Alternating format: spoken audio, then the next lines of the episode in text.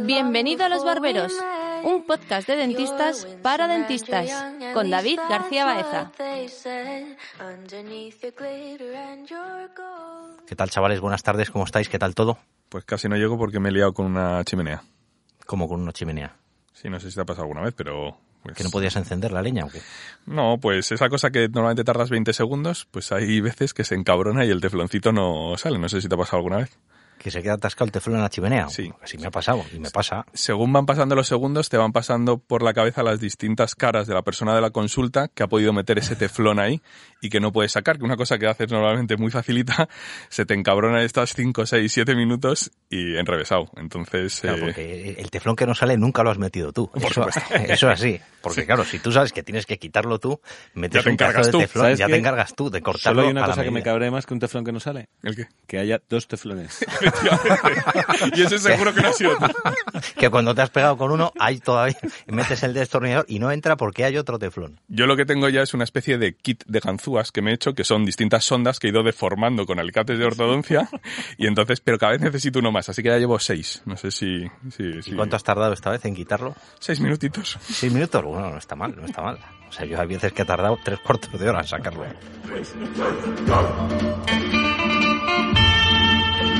go, go, go.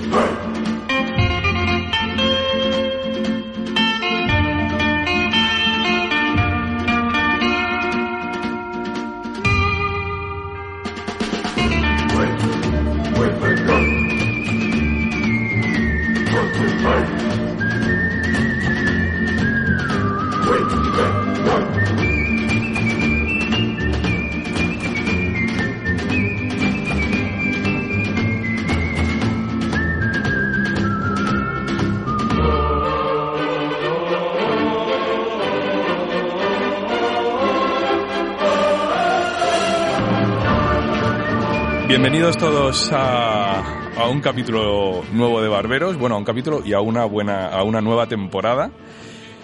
La verdad es que los, barbe- los barberos han decidido empezar un nuevo año. Podíamos haber acabado por todo lo alto con, con el año pasado, haber terminado lo que empezamos, pero no, habéis decidido en enero de nuevo afrontar otro añito nuevo con esto. Espero que no nos quedemos a la mitad, así que bueno, eh, ya iremos viendo poco a poco. Yo Este- solo he firmado hasta el mercado de verano. ¿eh? hasta el mercado de verano. Hay distintos años, ¿eh? Hay años que se empiezan en enero y otros en septiembre, entonces ya veremos dónde nos quedamos. Pero bueno, sí que es verdad que esta nueva temporada eh, esperamos tener alguna sorpresa, algunos cambios, algunas cosas nuevas que, que iremos viendo. Se nos va a poder seguir oyendo eh, en Spotify, en Evox o en, o en Apple Podcast y todas las noticias de, sorpresas, capítulos bonus o, los propios episodios que van a salir una vez cada mes, pues lo podremos ver en, Instagram, en Dental Barberos, que ahí prácticamente ponemos toda la, información, y también en, eh, en, el, en el email, el, el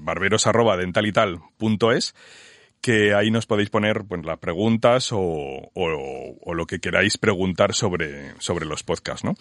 Y antes de empezar, quiero un poco como empezamos el año, pues eh, motivaros un poquito o que os vengáis un pelín arriba. Y, y quiero leeros un email de alguien que nos mandó en Navidad y que nos había enseñado. Entonces, a ver si, por lo menos, yo creo que os va, os va a gustar. Y dice así, Hola barberos, soy uno de esos que nunca escribe en ningún sitio y siempre he sido más receptor que emisor. Me cuesta escribir mails y soy experto en emoticonos para mis WhatsApps. Pero esta vez sí que he querido escribir este mensaje para deciros que desde que escucho vuestro programa ha cambiado algo en mi día a día de la consulta. Al igual que David, empecé el año pasado desmotivado y desde que os descubrí en octubre me he venido más arriba. Trabajo en dos consultas. Una de ellas está en, a una hora de coche desde mi casa, lo que ahora se ha convertido en un momento que disfruto como nunca, porque igual que oyes cuando oyes música en el coche y te pones a divagar, muchos días es como si fuera con vosotros en el coche, como si estuvierais sentados delante y detrás, como si fuéramos todos a trabajar juntos. Incluso intervengo en voz alta como si estuviera en la conversación. La gente se cree que estoy hablando por teléfono con hermanos libres, pero estoy metido a degüello en las discusiones de cada episodio. Sin más, daros las gracias y me siento un barbero más metido en mi coche de camino a la consulta. Un abrazo. Juan Luis Sánchez. Así que por lo menos que guay. sepáis que estáis haciendo cosas Tenemos razonables y que por lo menos tenemos un tío que le agrada lo que hacemos. Oye, pues un abrazo, un abrazo muy grande. Sí, de verdad que es muy agradable. Se agradece, se agradece mucho. Bueno, el capítulo que vamos a, o el episodio que vamos a hablar hoy es de un tema eh, genérico y que yo creo que va a tener bastante discusión y, bastante interesante, que es el de impresiones analógicas. Por supuesto, hablaremos de, más temas digitales. Hubo un capítulo introductorio y, haremos más episodios de cosas más puntuales, pero creo que durante bastantes meses o años estaremos tomando impresiones normales o analógicas, como siempre, y creo que es bueno ver las distintas técnicas y, conceptos, ¿no? Entonces, bueno, sin más, eh, presentar a mis barberos preferidos. Eh, Ramón García Dámez, ¿qué tal? ¿Cómo estás? Muy bien, muchas ganas de empezar. Ya os echaba de menos. Me gusta empezar el año. tiempo sin, sin, veros y, sin daros caña. Eso, me gusta.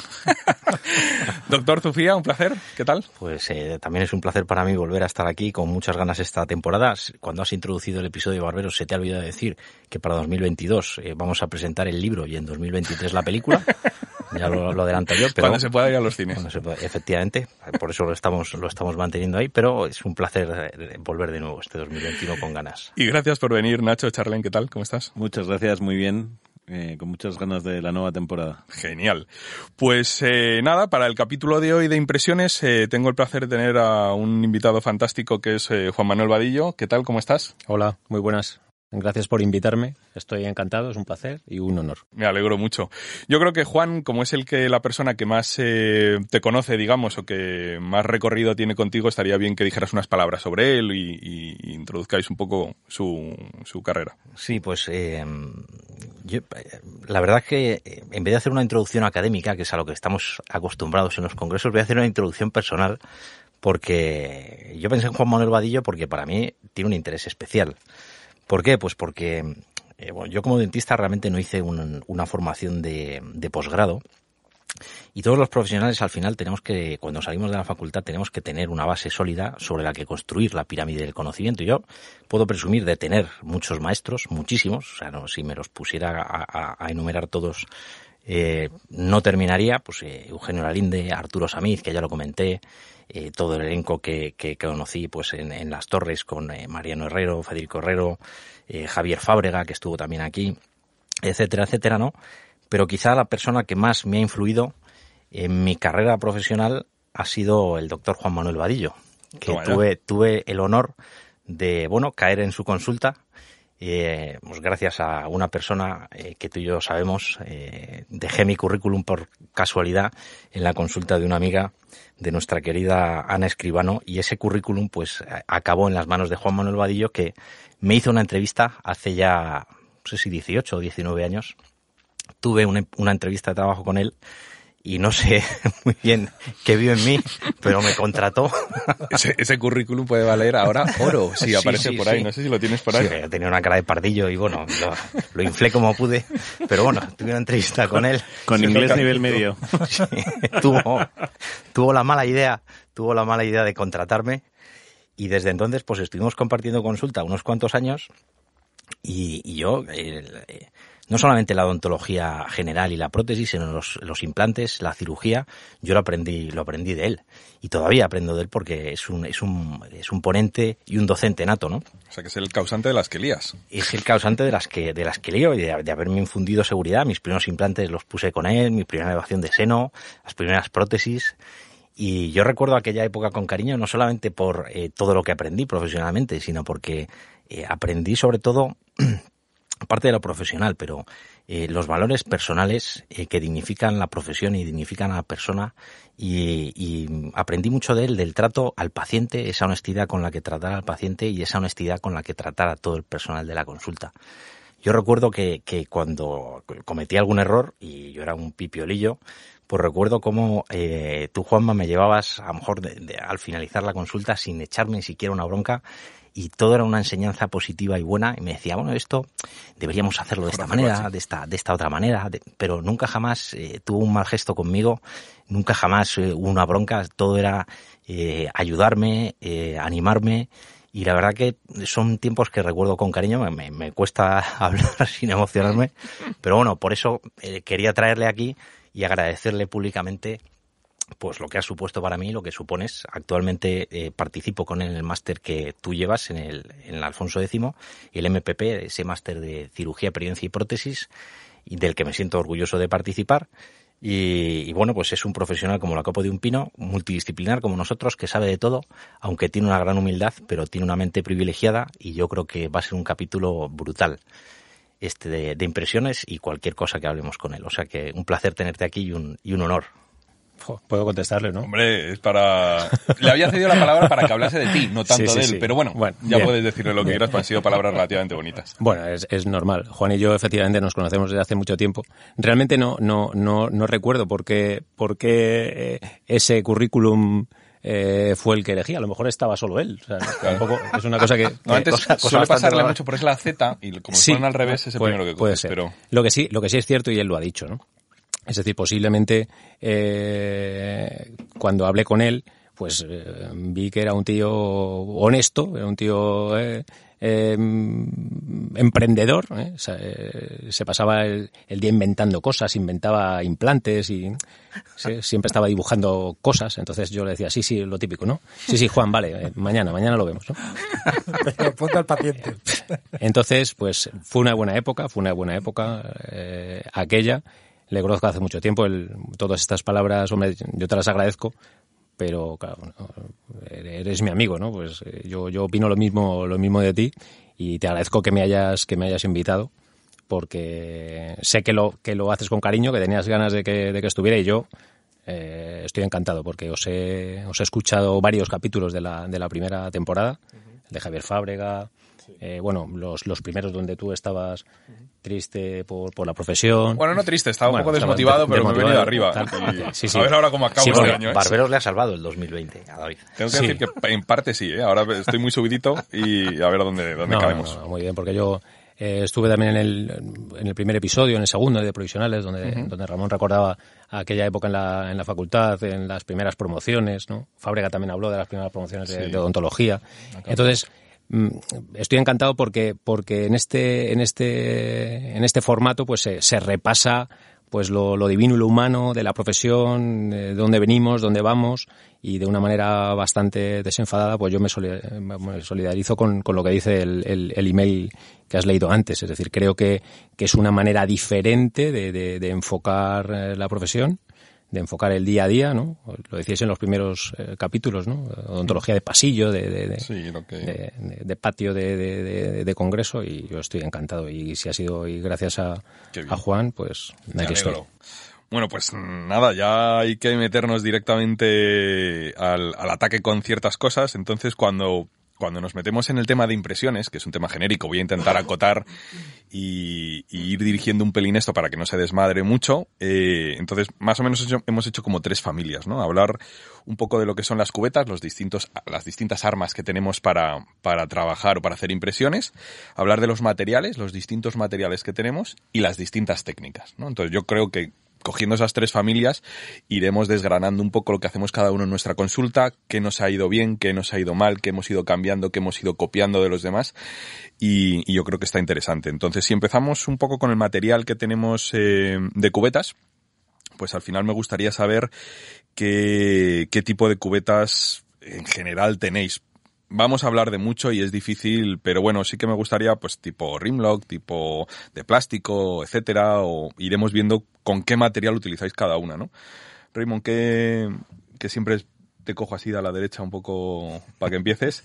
¿Qué es lo que, qué es lo que tú normalmente utilizas generalmente? Es decir, las típicas impresiones de viene un paciente, tómale modelos para hacer un estudio, ¿no?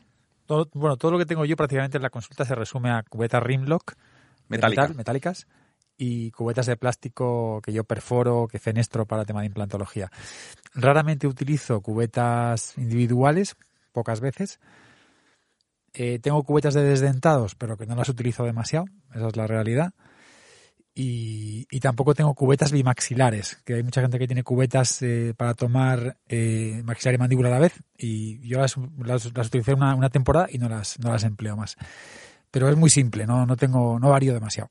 No tengo muchos tipos de cubetas, no. Y casi el 90% son cubetas eh, Rimlock.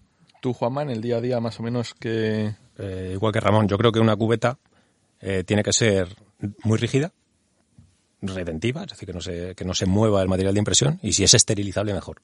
Entonces yo en el 90% de las ocasiones utilizo, utilizo cubeta Rimlock metálica porque incluso en implantología utilizo el sistema Camlog, que es un, un sistema de cubeta cerrada de, de recaptura de, de, análogos y me va muy bien con materiales de impresión que luego hablaremos, rígido. Sí, sí, me interesa mucho saber eso. Y, y como dice Ramón, en algún caso donde se utilizan, donde tengo que utilizar cubetas, cubetas eh, fenestradas, utilizo cubetas de plástico de estas sí, de, las baratas. de las baratas de bolsa Sí. eh, que tú perforas, que son rígidas también, de un solo uso y en muy contadas ocasiones antes antes utilizaba más cubetas cubetas individuales de, de acrílico que o te las hacía el laboratorio las hacías tú con los acrílicos estos fotopolimerizables de, de, de cubeta y demás pero prácticamente las he, las he Ya no desechado las. Uh. ¿Tú, Nacho, más o menos igual?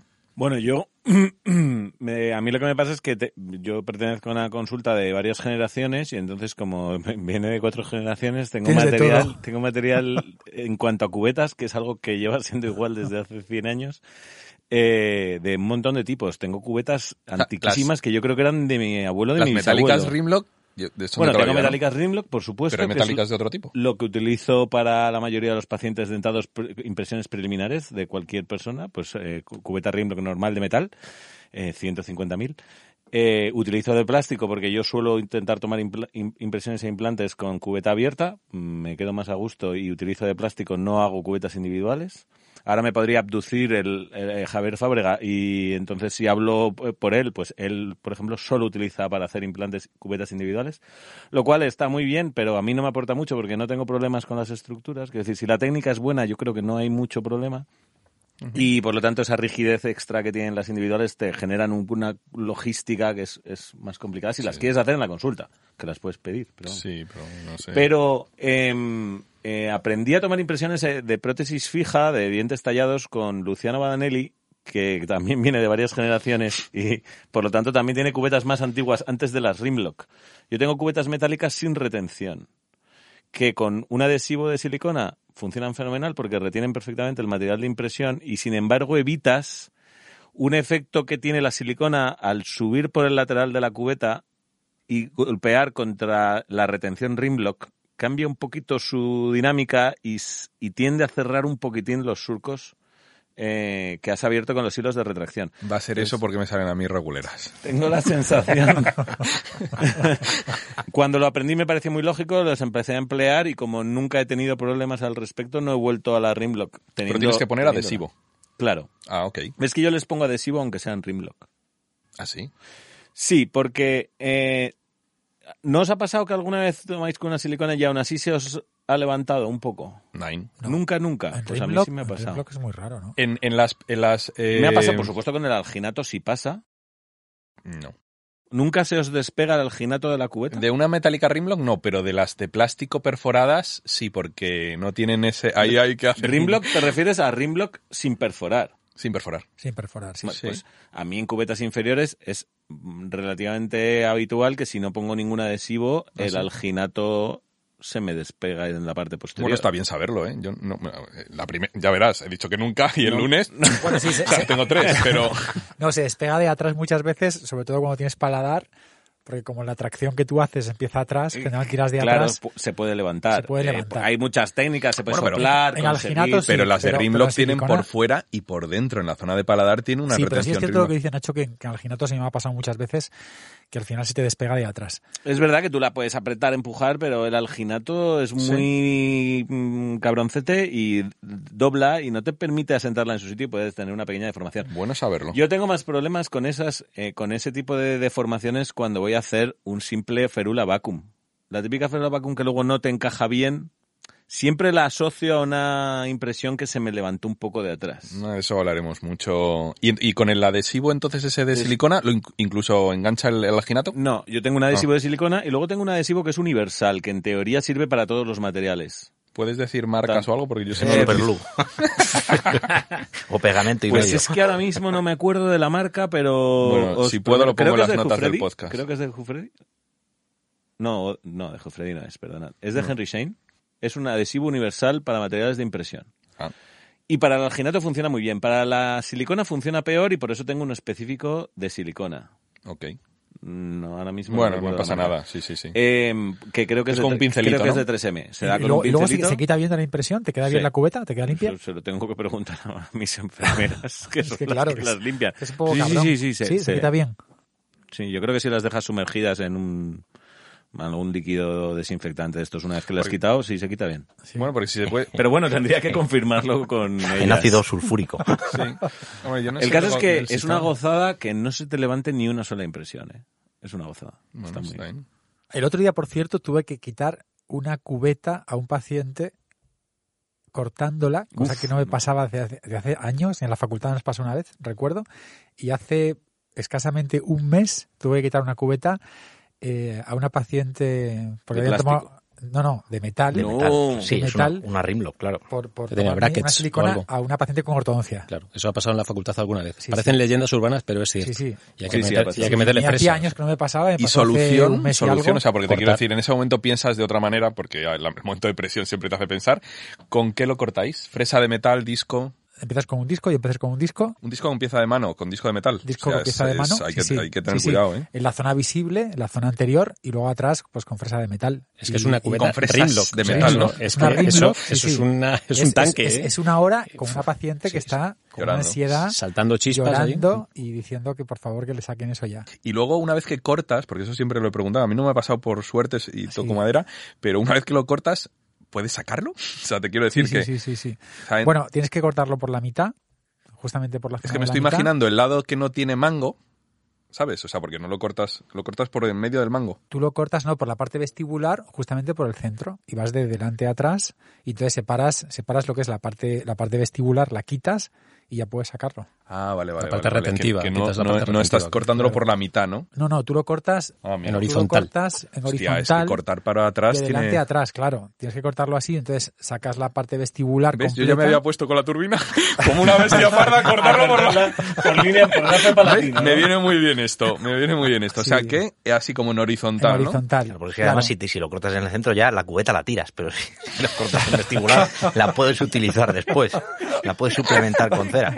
Así Sí, que una sí, de las conclusiones es no tomar impresión con cubeta Rimlock y silicona a pacientes con aparatología Con y si pasa, cortar con cuidado para preservar la cubeta de derecha a izquierda para preservar la No, cubeta pero, íntegra. pero ojo, ojo que no hay que ser tan radicales, lo que dice Ramón, es decir, hay veces de, de poliéteres o, o siliconas en pacientes Preontales. con preontales con Sí, sí. espacios que a lo mejor no llegará a cortarla, pero, pero sudas tú y el paciente para quitar eso. ¿eh? Y sacar algún diente detrás, claro, sí. Sí, sí, sí.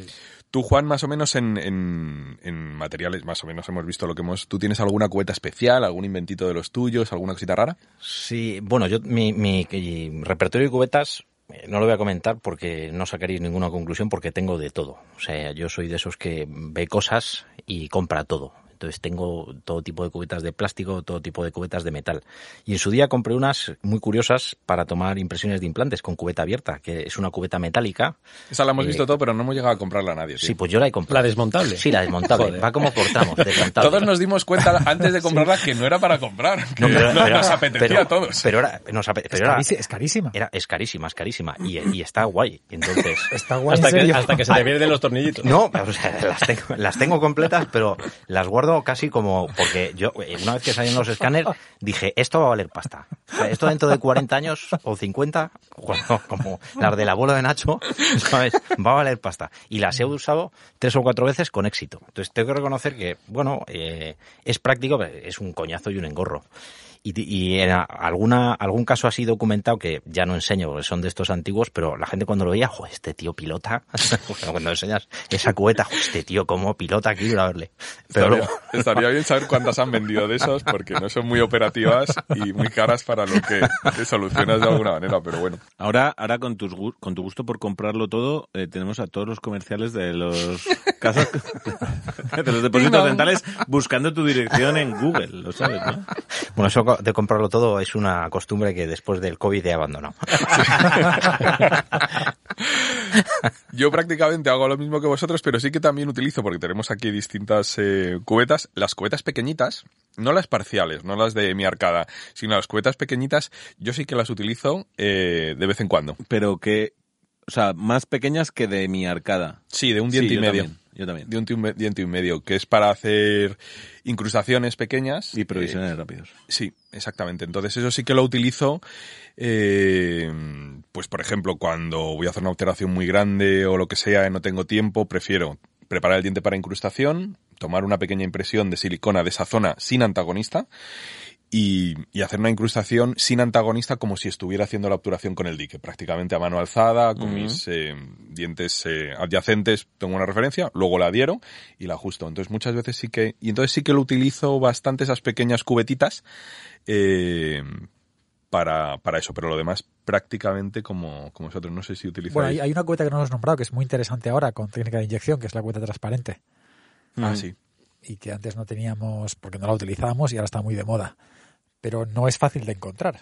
No, transparente no hay tantas. ¿Es Anaxden? yo para inyectar, para inyectar, yo no hago eh, restauraciones de clase 4 inyectadas ni inyecciones permanentes o definitivas, ¿no? Yo hago inyecciones para aumentos de dimensión vertical, casos tipo Bailati, sí las hago con inyecciones de, de, foto, de fotopolimerizable, de composite fluido. Y lo que me he inventado para hacer es que me fabrico microcubetas transparentes con cajas de fresas de pieza de mano. Son lisas, eh, un plástico muy fino, transparente, y yo cargo ahí las, las recorto como si fuesen una U y, y, las perforo lateralmente para que retengan la, y hago unas microcubetas transparentes individualizadas a los pacientes. Me van fenomenal porque te permiten llevar la silicona a un espesor muy uniforme y bastante fino. Entonces, cuando luego las perforas, pues no estás perforando. las cubetas transparentes que hay en el mercado son como muy gordas para mantener la rigidez, las que yo he encontrado, ¿eh? No, no. bueno, esta es simplemente para llevar la silicona y luego, como no tiene retención rimlock, la sacas, ¿no? Entonces tú tienes la, lo que Pero es verdad que no tienes esa resistencia a lo mejor que Pero claro, la rigidez que te da el hecho de tener un, un una cobertura externa de plástico rígido, no te la da la silicona en sí misma, pero las siliconas transparentes, como no tienen tanto relleno, no siempre tienen un poco de resiliencia. Y tú estás acostumbrado a poner el adhesivo para que se pegue, además, entonces. Bueno, para esto, para los aumentos de dimensión vertical sí lo pongo. Sí, sí. Ah, pues bien, está bien saberlo. Ya Pero eso es, muy artesanal, ¿eh? Es muy artesanal. Ya, en el de composites no hablamos de inyectados, nos quedamos con ganas de, porque sí que es verdad que tanto Ramón como yo hacemos bastantes inyectados en más de en más situaciones, pero bueno, eh, sí que es verdad que lo, lo iremos un podcast, ¿no? A inyectados, yo creo que puede ser interesante. Sí, o bueno, igual es demasiado, pero sí, sí, sí, desde luego. Entonces, bueno, con cubetas prácticamente estaba claro que íbamos a, tener más o menos lo mismo y verlo, pero en materiales seguro y luego en técnicas ya seguro que discrepamos a machete. Eh, entonces... Eh, bueno, yo tengo, perdona, ya que vamos a dejar el tema de las cubetas, os voy a decir que tengo hasta cubetas de metal para desdentados parciales. Sí, yo tengo también. Específicas para desdentados parciales. muy clásicas. me ha sorprendido. Pensé que ibas a decir una cubeta de madera del siglo XIX. también con adhesivo. También. pero son muy particulares esas cubetas también. Bueno, en, en, cuanto a en cuanto a materiales, eh, está claro que hay dos. Hablaremos de todos los que podamos o de los que usáis, que es lo que me interesa, y no de los que hay, sino de los que vosotros usáis y, el por qué habéis evolucionado. Pero hay dos grandes familias que es la silicona y el poliéter, ¿no? Entonces, ya ahora, yo creo que deberíamos dejar el alginato, que también me interesa porque se utiliza mucho alginato en la consulta. Eh, pero vamos a, los materiales eh, per se de, impresión, ¿no? Que sería las siliconas y, y, los poliéteres. Entonces, normalmente hay gente que no utiliza casi poliéteres, que ahora veremos eh, quién y por qué, y casi todos utilizamos siliconas, ¿no? Entonces, sí me gustaría saber qué siliconas utilizáis y también si habéis evolucionado mucho, es decir, si habéis cogido una silicona desde hace mucho tiempo y estáis contentos o habéis ido picoteando. Juanma, ¿tú qué, cuál es tu experiencia o, o, cómo has ido evolucionando tú? Pues yo he evolucionado poco. Eh, han evolucionado más las casas comerciales, me explico. Es decir, yo... Sí, sí, bueno, aquí se puede decir. marcas. Yo, sí, yo desde, desde hace muchísimo tiempo, pues posiblemente desde, desde el principio, ¿no? Es decir, la silicona que más me gusta o que más he utilizado es la de 3M, la, la Express, en, en, pesada y fluida, en pesada de, de, mezcla manual y fluida de, de pistola y, la, evolución la ha, hecho, la ha hecho la casa comercial. Es decir, yo creo que es muy bueno el, hacer una curva de aprendizaje y, fidelizarte a un, a un producto que, que, que te dé la, eh, lo, que, lo que tú buscas. Entonces, mm, sí he, he tenido experiencia y he utilizado para algunos casos de implantes eh, Impregum, ¿no? es decir, poliéteres, el soft, porque el- lo que hablábamos antes, el, el- el duro, el hard, bueno, pues para a lo mejor desdentados totales y demás, con cubetas individuales eh, está bien. Pero luego al final lo que intentas es eh, eh, utilizar algo que te valga para el mayor número de casos posibles. Entonces la silicona pesada y fluida en cubeta Rimlock, te- mm, eh, desdentados totales, parciales, implantes y demás, eh, fácil para ti, fácil para el personal y es lo que lo que uso. Es curioso que al final se pusiera, o sea, que tuviera más relevancia el Impregum Soft, cuando en el fondo la mayor virtud del, del poliéter frente a la silicona era su rigidez. Mm, bueno, el Era poliéter la- tiene la- otra a priori virtud era muy su buena. mayor su mayor virtud era que era mucho más rígido cuando estaba duro y por lo tanto por eso se elegía y eh, hacer una versión más flexible lo acercaba más a la silicona de lo, y, y por lo tanto perdía Pero manteniendo una de la, de la cualidad que tiene el poliéter, que es, que, que es que de lo que hay la de Dios en endurecer. que es hidrofílico. O sea, el, problema de los materiales de impresión, a mi, a mi forma de ver, o donde yo más peleas he tenido, es en impresiones sobre dientes naturales. Sobre implantes, vamos a hablarlo y vamos a ver las distintas técnicas, pero creo que eso es sota gallo rey y todo el mundo lo tiene bastante controlado. Pero en impresiones sobre dientes, la cosa cambia. Entonces sí que es verdad que el poliéter, al ser hidrofílico en contra de la silicona, que es hidrofóbica, hostia, ahí sí que hay un cambio, porque el margen es una zona crítica. Por lo tanto, sí que que luego tiene sus contraindicaciones, bueno, no contraindicaciones, pero sus, sus problemas, ¿no? Entonces sí que hay mucha gente que utiliza poliéter, tal, entonces me interesaba saber un poquito cómo estabais. Tú por lo que has dicho, Juanma, entonces prácticamente utilizas silicona en el 90% de los Silicona casos. adición, sí. Y, y defraguado rápido, lento, extra rápido. No, defraudador rápido. Rápido, ¿no? ¿De qué color es? ¿Es la verde esa o- Eh, la pasta es amarilla, yo creo, ¿no? La puti. Amarilla y blanca, ¿no? Amarilla y blanca y luego se hace una especie de mm, amarillo. Es que no- nunca me acuerdo de los nombres, como hay tantas opciones y tal, pero yo sé que durante un momento estuve utilizando esa, era para ver si Pues utilizaba. esta que te digo yo, la, la que yo utilizo es, es morada. O rosa morado y tal. Es, es rápida. Qué bueno. Porque, bueno, al final, también lo habéis hablado en algún post, es, es un tema luego de, de, de- de manejos, ¿no? Lo habláis, Sí, con sí. Los, lo hablabais con los acrílicos. O sea, es decir, Vas aprendiendo. Vas aprendiendo, al principio, ¿sabes? Necesitas, para este tipo de técnicas, lógicamente, eh, y luego hablaremos de técnicas, necesitas un personal Sí, sí. muy entrenado, no puedes hacerlo tú solo, no puedes mezclar una y otra. ¿no? Posiblemente es el momento más tenso. En, en mi consulta es el momento más tenso, cuando hay que tomar cuando una se hace impresión. silencio, ¿no? Sí, es cuando todo el mundo sabe que, que normalmente, pues cuando estás justo de personal, ahora en el momento COVID es muy divertido, suele llamar todo el mundo a la consulta, vienen dos repartidores, en- tal. Pero sí que es verdad que, que es el momento más delicado, entonces, pero hay que tener el personal muy controlado. Tú, Juan, que te veo a, a sentir con muchas ganas. ¿Yo qué uso? Sí. Pues mira, yo me complico poco. Yo también eh, soy bastante simple. Entonces yo he pasado por múltiples fases de silicona y empecé utilizando FlexiTime porque empecé a hacer en su día Invisalign, que era la silicona que recomendaba. Es- me parece que es de la casa Kulzer. Y es una sili- silicona, hasta hace tiempo lo era, ahora ya no lo sé, no estoy muy puesto, pero era una silicona hidrófila. No hidrófoba, es, es hidrófola la FlexiTime. Y era la que recomendaba Invisalign para, para los casos. Ahora, como todo es digital, pues bueno, pero, pero, ¿hace cuánto utiliza, haces, hace cuánto haces Invisalign? yo no hago Invis- Invisalign ahora, pero yo empecé haciendo Invisalign. Yo fui de los primeros que se certificó como, como usuario de Invisalign.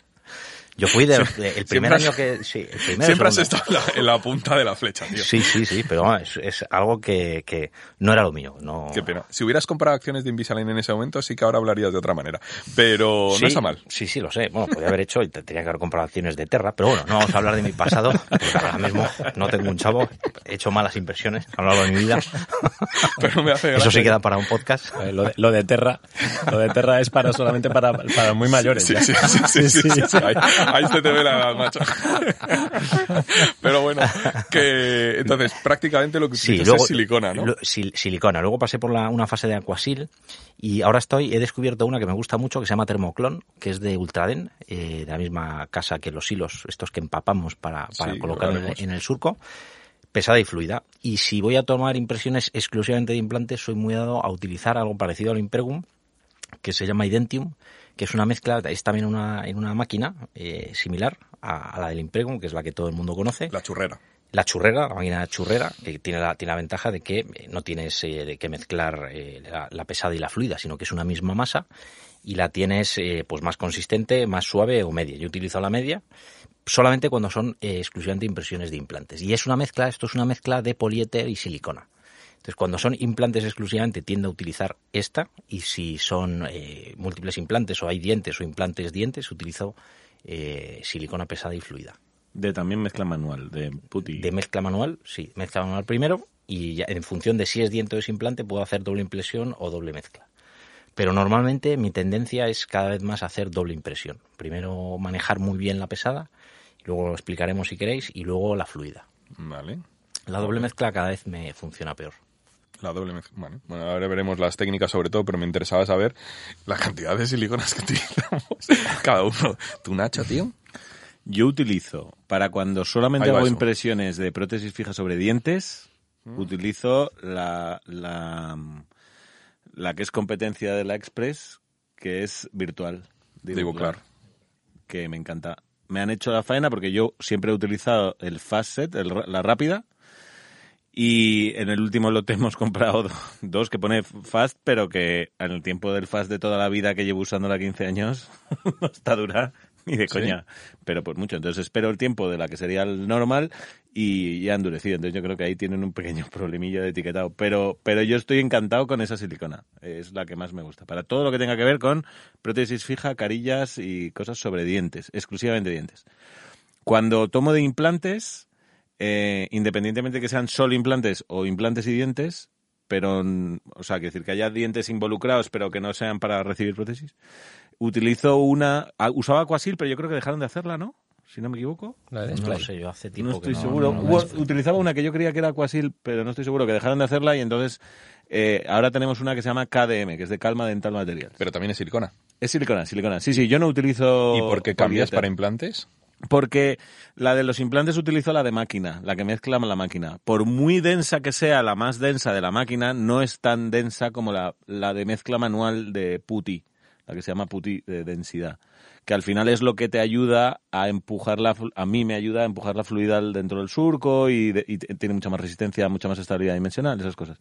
Entonces, la, la de máquina, al ser más fluida, me ayuda mejor a que englobe los, los Pero haces fluida y pesada, ¿no? También en- Sí, fluida y pesada, pero de máquina. Ok. Solo uso la máquina para eso. Para o tengo que hacer un corte de implantes y una corona individual en el diente de al lado. Utilizo la de máquina.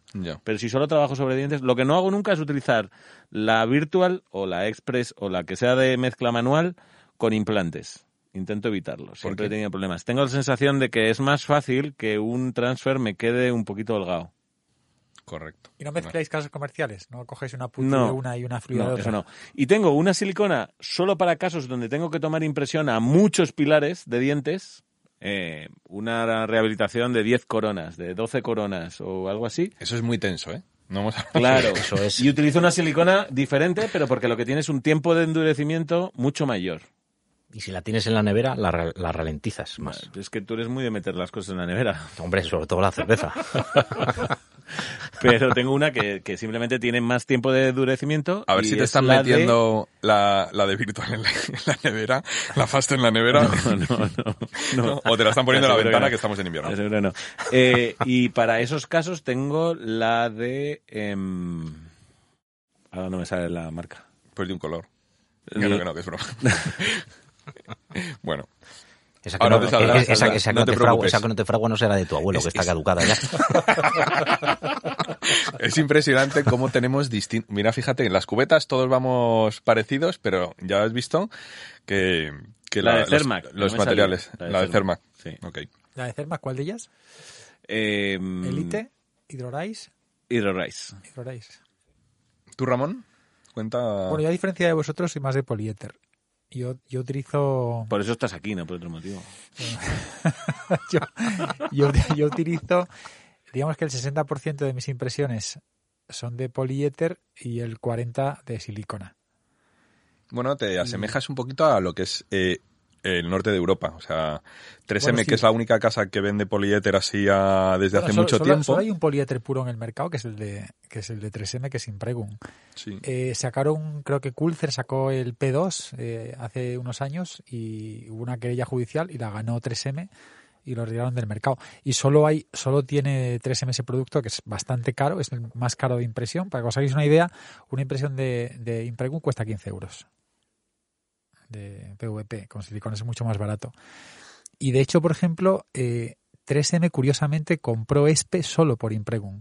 ESPE era una empresa de Alemania Oriental y Impregum es el producto más vendido en, en- En en Alemania. Es el número uno con muchísima diferencia de impresiones con respecto a cualquier silicona. O sea que si me ha quedado claro, para unas cosas usas puti y para otras pedos. ¿sabes? Entonces, entonces sí. El P2 lo, co- lo compré, pero luego lo retiraron. Hay algunos anglicismos que son muy traicioneros, que son muy traicioneros. Pero yo utilizo el 60% de mis impresiones, lo hago con poliéter. Porque yo me, yo, yo me formé con Javier Tapia, padre. eh, quizás es mi gran profesor de prostodoncia. Yo a ese hombre le debo muchísimo. Porque como tú decías de, de Juanma, él me enseñó odontología y me enseñó a tratar pacientes. Y en aquella época, y yo a ese hombre le debo una barbaridad. Ya está jubilado, vive en, Cádiz. Y nos daba clases de forma altruista en la, en la Complutense. Y ese hombre me dejó ir a su consulta, cosa que ahora ya es muy difícil, a, a que mirase, a que estuviese detrás de él todos los viernes. Y ese hombre fue el que me enseñó a tomar impresiones con, poliéter y me convenció de que era mejor material. De hecho, a mí me salen mejor con poliéter que con silicona. Aunque sí es cierto que la silicona como material intrínsecamente es mejor que el poliéter, como calidad de material. Pero el poliéter tiene ciertas características que lo hacen, en mi caso y con mis manos, mejor. Luego hablaremos de técnicas. Eh, yo cuando tengo impresiones más complicadas lo suelo hacer con poliéter. Solo tengo un poliéter en la consulta que siempre hago un penta. No tengo ni penta soft ni penta soft quick. Tengo el penta tradicional por protocolo para no mezclar muchas cosas. Y sí es cierto que ese producto es bastante duro y en pacientes periodontales tienes que poner, tienes que bloquear ciertos dientes para sacarlo.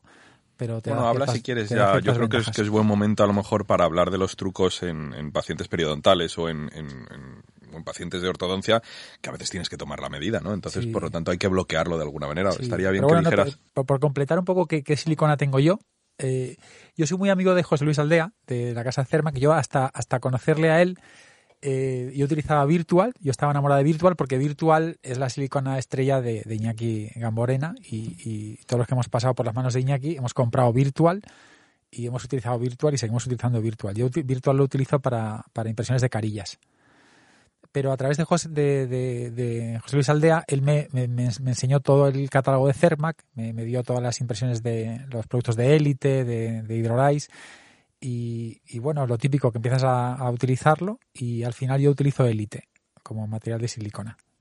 Utilizo Elite. eh, yo no utilizo impresiones materiales rápidos, utilizo fraguado normal. En fraguado normal estamos hablando de unos cuatro minutos y medio, cinco, sí, ¿no? eh, Sí, no, no me importa, porque lo que no puedo tener en la consulta son muchos materiales. Con lo cual, el rápido en verano tengo que correr demasiado y en invierno, digamos que tengo demasiado tiempo con el paciente, con el material, pero casi lo prefiero. Entonces, no tengo materiales rápidos. O sea, tú puedes consulta. escuchar, por ejemplo, un podcast de barberos mientras tomas impresiones. Sí, perfectamente. O sea, yo, yo, de hecho, yo bueno, me voy es, del es una buena unidad de medida. lo- Eso yo, no sé dónde lo oí, pero una canción de hilo musical son media de unos cuatro minutos. Y eso te ayuda un huevo ah, si no has Sí. puesto el cronómetro. Porque Yo, Como la, pues pilles a media, como la pilles a medias, No puedes poner Pink Floyd, no pongas Pink Floyd. ¿Cronometráis el tiempo de vuestras impresiones? siempre. Sí. Sí, sí. Y del alginato también. Con lo Eso. cual, el material lo tenéis con una temperatura siempre estable. Imagino, ¿no? Lo más estable que se puede. La del cajón. La del cajón. El cajón. 22, O sea, 20 y- grados. O sea, inestable. Tengo una nevera de vinos eh, llena de siliconas. O sea, que tú lo haces bien. Yo la tengo, pero... No tengo. Yo la tengo, pero... una nevera de vinos. ¿no? Yo la tienes tengo, la- pero la espacio. la mía está llena de vinos. y cerveza. David, ¿tú qué tienes? Yo soy muy de virtual. Yo me formé con Iñaki y, y la verdad que todavía tengo grabada esa, esa imagen de churretes de silicona extra light, light, relight, las marrones ahí y tal. Es verdad que me cuesta ver otro color que no sea azul y, y marrón. O sea, es muy, muy agradable. Y luego me he vuelto de poliéter desde que te conozco hace 10 años y, y la verdad es que... Te sí que- jodido- te jodido. no, no, de verdad. O sea, la- a mí la silicona eh, me es un problema a la hora de tomar eh, impresiones a dientes. Igual porque pues no lo sabía hacer bien o lo que sea. Pero el Impregum me genera a lo mejor más mm, pequeños defectos en otra zona, porque no tiene ese empuje que tiene la silicona, pero la línea de terminación la clava. Y entonces ahí yo sí me he visto muchas veces llamando al laboratorio y diciendo, ya, bueno, tal, y pensando en la paciente y decir, la madre del cordero, no puedo volver a llamarla, no puedo tal, no sé qué. Y he dado por buenas algunas impresiones que sé que no lo eran. Y, y, y el poliéter, mmm, la verdad es que me ha cambiado la vida en cuanto a dientes. He tenido que aprender a que esa rigidez es un problema, entonces bloqueo de maravilla y ahora hablaremos los distintos trucos que tenemos y artilugios que tenemos, pero el poliéter me ha hecho dar un salto cualitativo en mis impresiones, desde luego, pero vamos, he hecho guarrerías como todo el mundo. Yo tengo dicho la, de esa, la típica impresión que sacas, miras, tengo dicho en la consulta que si me ven más de 10 segundos mira la impresión que me la quiten de la mano y la tienen a la basura, directamente, porque ya estoy buscando excusas mías para decir, bueno, esto me lo salva, esto me lo quitan, esto lo arreglo yo, esto lo cemento con esto, esto no sé qué. Entonces digo, mira, no, tío. Entonces el poliéter sí que es verdad que me ha cambiado. Pero es verdad que en implantes casi todo lo hago con, con silicona y el poliéter lo utilizo porque me define muy bien la línea de terminación. Entonces, bueno, mira, ya por lo menos hay discrepancias. Y yo soy un poco más de la escuela nórdica, soy más de Europa del Norte, ¿sabes? ya lo sabes. soy como los alemanes, tío, no sé qué como... Pero es curioso cómo en distintos países, eh, porque eso es un dato que nos dio nos dio 3M, eh, porque hicimos varios eh, estudios para 3M, estuvimos probando distintos poliéteres, viendo el, el, la precisión, en, pues, vamos, tuvimos, a mí me tuvieron tomando impresiones, 20 impresiones me tomasteis en, en, sí, las, en las, oficinas, sí, sí. a mí, con todos los materiales que tenía 3M, que salía ahí que dije, qué suerte. mía, ¿qué es esto? Pero sí, estuvimos haciendo la prueba de la aleta de tiburón, la surfing, para ver un poco bajo presión cómo actúa un material, y es verdad que es interesante, los niveles de de precisión que tienen, cómo actúan bajo agua. O sea, la verdad que, que es un mundo lo de las impresiones. Aprendimos muchísimo y ahí, y ahí he aprendido el poliéter, así que ahí os lo dejo, chavales. Pero sí que es verdad que, bueno, entonces utilizo esos dos materiales, ¿eh? Casi, casi siempre. Vale, vamos, a, vamos a hablar de la técnica. Yo dejo caer una pregunta. No, no, no, no. no. Antes de las técnicas hay un material que hay que, trastear. Una cosa, Vos, vosotros cuando compréis una impresión, o sea, compréis un material de impresión, ¿qué es lo que buscáis? ¿Cuáles son vuestras características del material de impresión? Porque en el fondo todas las impresiones de silicona son... El material es muy bueno, en general. Todos, todos los materiales definen fenomenal. Solo depende de cómo tú lo emplees. Pero cuando compréis un material de silicona o cambiáis, lo hacéis por precio, lo hacéis por... ¿Cuáles son las características que buscáis? Que es una cosa, que es una pregunta que yo os hago porque nos hicieron una encuesta en 3M a nosotros y nos pusieron y, y, no todos coincidíamos. Se valoraba incluso la diferencia de color entre la light y la putty claro. para ver la, la, Que no había fases. Exacto. Claro. Entonces hay muchas cosas. Hay y, muchas y... cosas que, que, son características de un material cuando tú lo eliges, pero en vuestro caso, ¿cuáles son las características que buscáis? Aparte de precio, que puede ser una muy importante, obviamente. En un formato facultad, Juanma, más o menos, ¿qué, qué es lo que se utiliza y cómo veis a los chavales cuando están aprendiendo? Nosotros casi el, el 80% de las impresiones que se toman es para implantes. Luego, si, si hay que hacer un. Lógicamente, si el caso tiene prótesis fija, se, se hace la prótesis fija. Pero el 90% de lo que nosotros usamos es silicona de adición, pesada y fluida, uh -huh. con cubeta de plástico perforada. Y tenemos la Pentamix en un rincón yeah. Con los cartuchos arriba en fungibles por una razón. Porque el alumno que toma impresión tiene que coger, ir al rincón, coger la Pentamix, llevársela a su gabinete para hacerlo y luego devolverla. Yeah. Entonces, ese punto de comodidad hace que se utilice de una manera, vamos, aplastante la, la silicona, la silicona pesada y fluida. ¿no? Y es así, y es, y es también lo que, lo que hará que triunfe la impresión digital en la facultad, un tema de comodidad. Yeah. Es así. Joder, pero aunque sea más cómodo, o sea, para mí, para mí el paso, yo, yo soy de silicona y me pasé a, a poliéter, entonces no era la comodidad, era la ventaja que me da. Sí. O sea, yo sí noté una ventaja tremenda en, en, la definición de ese material, que tiene otros problemas que tal, pero es verdad que, que bueno, Estoy pues, intentando convencer pues, a que tus alumnos sí, sí, saquen no, la churrera. No, no, no. La tenemos desde hace, ya ves, imagínate la facultad. O sea, eh, la gente de 3M tal, eh, llegan y te dicen cuántas, cuántas máquinas quieres que claro. te deje aquí, ¿no? Eh, y allí las tenemos, la tenemos en, la, en, la, en, en el rincón de, del almacén. Mm, les hemos, todos los años se les cuentan por activo por pasiva las ventajas, desventajas o simplemente eh, tenéis la opción de probar para que vosotros mismos veáis las mm, ventajas o desventajas en, en- en vuestra mano de los distintos materiales, ¿no? Para que luego podáis decidir en vuestras consultas qué comprar. Ahí está. O sea, es alucinante y los que nos dedicamos a, a docencia, la diferencia que hay entre tu trabajo en la facultad y tu trabajo en tu consulta, por pequeños detalles que no son achacables a características físico-químicas o, o X del material. Es simplemente un tema de comodidad Sí. o de otras Y cosas más imponderables. A nosotros nos pasa un poco lo mismo. En, el, en los cursos que damos de D91 hay, hay casi un módulo entero para hablar detallado de impresiones y hablamos del poliéter como material rey para nosotros. Y incluso, incluso ahora 3M te ofrece la churrera si compras tal, no sé, te pone muchas facilidades. Y Pero es verdad ¿no? que el, que el porcentaje de alumnos que utilizan el, el, el poliéter, aun habiéndoles demostrado en una práctica clínica que es aplastante a nivel subgingival, eh, no lo utilizan mucho luego. O sea, cuesta, ¿no? Hacer muchas cosas. Es curioso cómo nos cuesta cambiar o adaptarnos a ciertas cosas. Entonces, me, me llama muchísimo la atención cómo hay materiales que se nos meten en la consulta, tipo Cavit, que están todas las consultas de todo el mundo y, y no somos capaces de, de salir. Unas veces por lo que tú dices, porque no son mejores, que está bien, pero otras veces por comodidad. Yo creo que el, el cambiar de material de impresión después de haber superado una curva de aprendizaje y cuando no tienes problemas, cuando no te da problemas la técnica y el procedimiento, es algo muy difícil. O sea, Ya, lo que pasa querer- que- Otra cosa es que tú asumas que eh, tienes unos alumnos en un módulo que das por hecho de que si es- se siguen formando y que por lo tanto muchos de ellos tendrán problemas en esas cosas y por eso van a formarse, ¿no? Y a mejorar en, en Sí, muchos aspectos sí.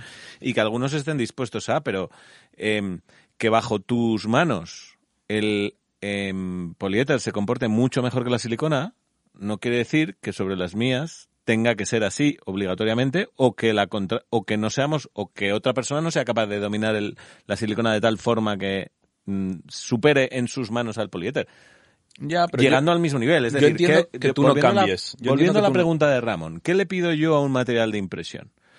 Realmente lo que yo le pido a un material de impresión es que cuando me llegue la corona del laboratorio vaya a su sitio adecuadamente y cumpla con todos los criterios. Eso es lo que le pido. Ya, ¿Por pues qué? eso- Porque eso es, una primer parte de la paso- ecuación. Es el primer paso donde se comete el error para que una restauración no vaya bien. Y si con el técnico de laboratorio tienes muchos problemas porque las coronas no ajustan, no ajustan, no ajustan, cambias de técnico de laboratorio y tienes los mismos problemas, entonces el problema es tuyo. Bien. Puede ser de tu técnica o puede que sea de tu material de impresión. Pero si tú tomas las impresiones con un material y con ese material y con un buen técnico de laboratorio todo va bien, es muy raro que el material de impresión tenga un problema. Sea un problema en sí mismo. Que haya casos particulares y situaciones especiales en las cuales probablemente otro material en unas buenas manos se hubiera comportado mejor, no lo dudo, pero yo creo que llega un punto de la curva de aprendizaje que te apañas en casi cualquier circunstancia. La, la odontología es el arte de apañarte con casi todo. Porque al final, pues damos por alto muchas cosas. Pero sí que es verdad que, o sea, que yo entiendo a lo mejor que tú que domines un material no te pases a otro. Lo entiendo. Pero una persona que va a aprender, al final dice, bueno, pues ¿qué tengo que hacer, no? O sea, al final, y, me llama la atención cómo muchas veces se tiende a lo cómodo, que es la, respuesta a, a tu pregunta, ¿no? ¿Qué, ¿Qué es lo que puedo tener en la consulta? ¿Qué es lo que es fácil que me sirvan? ¿Qué es lo que tal?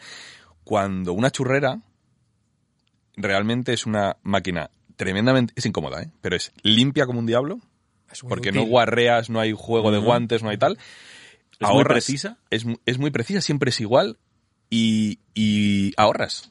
Porque eso que parece que gastas es muy poquito. Realmente lo han medido y, y- y es muy poco. Entonces, bueno, es simplemente, a nosotros siempre nos ha llamado la atención porque, porque es algo que utilizamos mucho en la consulta y, y- y bueno, es algo que está ahí solo hablando con vosotros me, me llama la atención por cómo somos de diferentes. Cubetas iguales y, y no tenemos eh, material, de, único. material de impresión luego para eso. Independientemente que yo creo, y luego indagando un poco en las casas comerciales, que eh, todas las siliconas luego vienen del mismo sitio. A ver, que me explique un poquito, ¿vale? O sea, Sí, yo, por sí, ejemplo, he probado la, silicona de, la silicona de Norman, por ejemplo. Hostia, hostia. Es que hasta en el color es igual que la digo, claro. O sea, que si eso no viene en el mismo Es sitio. igual que la virtual. Pero bueno, igual no. O sea, lo, vamos, no sé si cambia algo, pero es el color exacto, la textura. O sea, llevo utilizando Virtual 10 años. Huele igual. todo. Joder, todo, o sea, lo he probado. Entonces, yo creo que hay como dos o tres eh, empresas madre que hacen silicona, que te las van dando de color distinto, y a nosotros nos juegan con precios. Entonces, realmente, creo que no hay tanta versatilidad de materiales como nosotros nos creemos muchas veces. Que, y, y voy a donde estabais hablando de que lo importante es la técnica y que domines un material. Pero bueno, eso es una suposición mía y no tengo pruebas, señoría, para, para, para decir esto. Pero sí que es verdad que son muy parecidas, Por ejemplo, que tenga un olor agradable es interesante. ¿o? Sí, yo ¿Un sí. olor o color? Es el Olor. primero. Olor. Para mí es lo primero que miro. Tiene que oler agradable y preferiblemente Estamos a, hablando de siliconas. Sí, claro, sí, sí, a arándanos. La mía, termoclón, huele a arándanos. Tanto la pesada como la fluida huele a Si te la presentan de melocotón, la rechazas. me, me gusta el melocotón, pero más para... Yo soy más de melocotón en el alginato. ¿Tú no, no llegaste a, a- a utilizar polisulfuros? Ay, ay, Esto estamos hablando, rico. estamos hablando de otra, No, de yo- otra no, época. Nunca he utilizado Polisulfuro, po- polisulfuro polisulfuro. huele mal ya de- Polisulfuro, de palabra. exactamente, ya. ¿eh? Como su nombre indica, eh, tenía azufre, ¿no?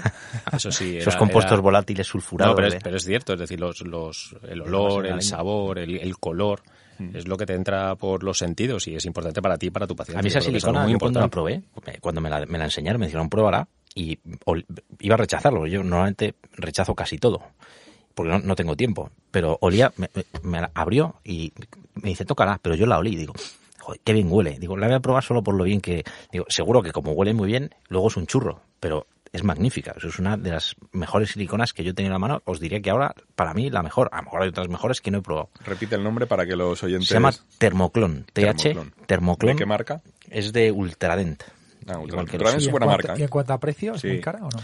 No es barata, no es barata, pero para, para impresiones de carillas, eh, dientes, sobre todo múltiples, Se diluye.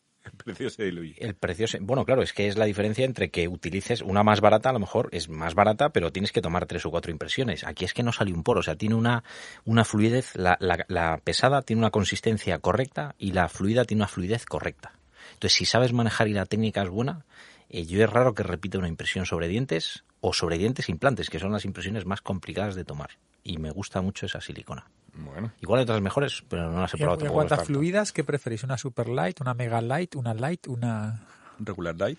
Estamos hablando un light. poco de... Bueno, sí, está bien que, que saltes porque- esa pregunta. sí. Porque, porque hay muchísimos tipos de fluida. Bueno, y Iñaki, en su curso épico Claro. de modular, hablaba de la extra light, La o sea, la, light, más, más light. para empujar y Sí. tal, que luego vimos que tenía ciertos problemas cuando no la controlas, como Claro. cualquier cosa. Yo prefiero que no sea exageradísimamente light e incluso que la, discre- la diferencia entre la pesada que estás usando y la fluida no sea de extremos. Es mejor intentar acercarse. Es decir, si, us- si usas una muy, muy, muy, muy light, a lo mejor viene bien que no utilices la pesada más densa de todas. Esto en CERMAC, que evidentemente estudian mucho de impresiones, dicen que no funcionan igual de bien unas con otras. Eh, yo utilizo un light intermedio, no, no exageradamente fluida. No os importa que sea muy light, ¿no? Yo a mí la muy light no me gusta. Se Porque desparrama muy Claro, por detrás. tú es lo que dices. Además, como no son, no son excesivamente hidrófilas, en cuanto hay un poquito de humedad, mm, se tener va, esa ¿no? presión, ¿no? Claro, yo no necesito. Muchas veces también es, es la técnica que tú, que tú a la que estás acostumbrado, ¿no? Entonces, no me gusta que sea, no me gusta que no entre, es decir, necesitas, no sé, esa especie de, de fluidez, esa capilaridad, esa mojabilidad. Además, es cuando son super light, o sea, las más light del mercado, cuando tú comprimes con la pesada, te vas dando cuenta cómo le va cayendo la gotita de light al paciente y dices, a ver, ¿en qué momento me va a echar el desayuno? ¿Sois Sí. vírgenes al respecto? Eh, Sí, no, no, o sea, a mí no me ha vomitado por no, ahora no nadie. te ha echado nadie. No, no, no, No, pero, pero, yo, pero yo tuve un super paciente al, al que le tomé la impresión de la úvula. Y, y te- tengo el modelo ahí guardado todavía. Hablabas, hablabas antes, Juanma, del polisulfuro, pero hay otros materiales de impresión que se han tenido, se tienen, o quería saber si tenéis vosotros también en la consulta, como la pasta cinquenólica o el Yo sí. producto estrella de Juan, que es la Godiva. Yo. Sí, ya vi que no sabías lo de los bombones de lujo. Yo, es que además yo te estaba, te estaba diciendo. Estaba Godiva, media España gritándole al oído Godiva. Es No. que además, pero no, no, no, no me, además- no me fastidió por el material de impresión, que me daba absolutamente lo mismo. Pero lo de los dulces ya sí que me Y de lujo, con lo que te gusta ti el lujo, tío, me La Godiva, la leche. de hecho, la Godiva, la Godiva es un clásico para suplementar cubetas y funcionalizar, lo decía Ramón Sí. y lo decías tú y tal. Pero, por ejemplo, la cinquenólica a mí me, me gusta, o un sucedáneo, que, que es el, el Cabex, este que, que es ahora y tal. A mí me encanta para, la- para las completas, o para rebases, o para este tipo de material. Es un material rígido, es decir, no, no, no- Engorrosete, si no sabes engorroso, moje- eh, utilizarlo. Pero eh, me parece súper preciso como todos los materiales de impresión rígidos. Yo. Eh, y yo sigo utilizando para rebases de, de prótesis completas eh, Cabex. Sí. El azulito claro, ¿no? Es una maravilla ese y además puedes hacer como pequeñas reimpresiones, Sí, ¿no? sí, sí, sí, lo puedes exactamente. Sale, es fácil que te salga un porete Y lo le pones un poquito más, pum, y lo, y lo pones otra vez. Como al final es, un, es una completa, es expulsivo, ¿no? Y Cabex que mira, tenía el alginato estrella Sí, antes, sí, sí, sí. Cabex CA37 creo que se llamaba. que venía un bote, un botaco. Sí, sí, ¿sí? era... Mm. Y Ahora hablaremos perdió ese alginato. monopolio de... de- Bueno, yo sigo, yo sigo siendo muy cabex, pero ahora hablaremos ¿Ah, sí? del, del, del alginato. Eh, se nos entonces- están viendo las canas hasta en podcast. pero no el K, chaval, hemos evolucionado, es el nuevo, no el K37 ese. Ah. Rosita. Menos mal. Eh, el, vosotros pasta cinquenólica tenéis en la consulta, yo sé que tú tienes Cabex también, ¿no? Porque lo aprendimos, eso, eso nos llamó muchísimo. Cabex. Bueno, ca- Cabex es un material engorroso y, y aparte y aparte es, es, es complicado porque hay veces que no fragua del todo, tienes que batirlo muy bien, Espatularlo, ¿no? espatularlo muy correcto. bien, muy bien, muy bien y depende mucho, mucho del grosor del Cabex. Tienes que pincelarlo porque la capa que te genera es gruesa. A lo que decía Juanma, por ejemplo, sí que es cierto que tú puedes ir a hacer micro rebases, pero lo que te puede ocurrir si no lo haces bien es que tú al micro rebasar consigues ajustar solo la zona que micro rebasas y desajustar lo demás. Haces capas, ¿Qué? vas haciendo capas. Me está apeteciendo un montón meterme en el mundo del Cabex. Bueno, es- la pasta cinquenólica es un Ojo, pero es mundo. un es- material sí, sí, único, sí, ¿eh? sí, Si claro, Yo- tú te formaste donde yo y a nosotros forma. nos enseñaron a hacer las impresiones de completas en plan rollo con silicona sin hacer presión y tal. Y yo cuando aprendí luego con Max Bossart a casi levantarle la cabeza al tío, porque lógicamente es un material rígido y tú lo que tienes es que impresionar y presionar esos tejidos, dije, joder, ¿y a mí porque me han contado la Son película cosas- de otra claro, manera? Es otra película, claro. Claro, entonces bueno, ¿tú la Godiva entonces, Juan, la utilizas o no? Yo tengo en la consulta Godiva, pero es de... son bombones, porque creo que después del último podcast eh, un oyente de Barberos me lo envió a- anónimamente como regalo y me he comido algunos. La, la Pero es, no. un, es un material muy bueno, muy bueno para la funcionalización de tejidos, para los frenillos y demás, ¿eh? para, para el suplemento de, no, no, no de cubetas, es decir, la propia completa que, que viene y tú tienes que, que reajustar o rebasar y demás, pues Y va muy bien. en vez de, en vez de cera, ¿no? La cera utility típica y tal, que al al final lo decíais también vosotros, es decir, es poco estable. Sin embargo, la Godiva es un material muy, una vez que endurece, es muy estable, pero también es engorroso. Sí. Es difícil Sí, de trabajar. Se empiezan a, el hilo, Sí. se pega, tal. Yo la, la cera la cera está blandita o la utility así en, en, en láminas la utilizo bastante. Yo sí que soy bastante de poner atrás bordes para retener o faldones. Esa sí que la, la utilizo bastante y me salva de, situaciones y es engorrosa de narices. Pero, pero bueno, sí que esa la, utilizo bastante. Así que bueno, más o menos os veo con eso. Pero hay un material rey que quiero que saquemos, que seguro que volveremos a- a diferenciarnos todos, que es el alginato. O sea, el alginato se utiliza. El alginato costará tiempo que salga de la consulta. O sea, es decir, las impresiones podrán ser digitales, pero esa impresión rápida, ese vacuncito, ese re de alginato, eh, es un arte eh, y, y es verdad que todos tenemos nuestros truquillos y me gustaría saber un poco los Es que vuestros. el alginato está muy mal visto, pero el alginato bien trabajado es un material muy preciso. ¿eh? El problema es su estabilidad dimensional. Bueno, tienes alginatos como el Hidrogan 5 que puedes vaciarlo cinco días después. ¿Lo has probado?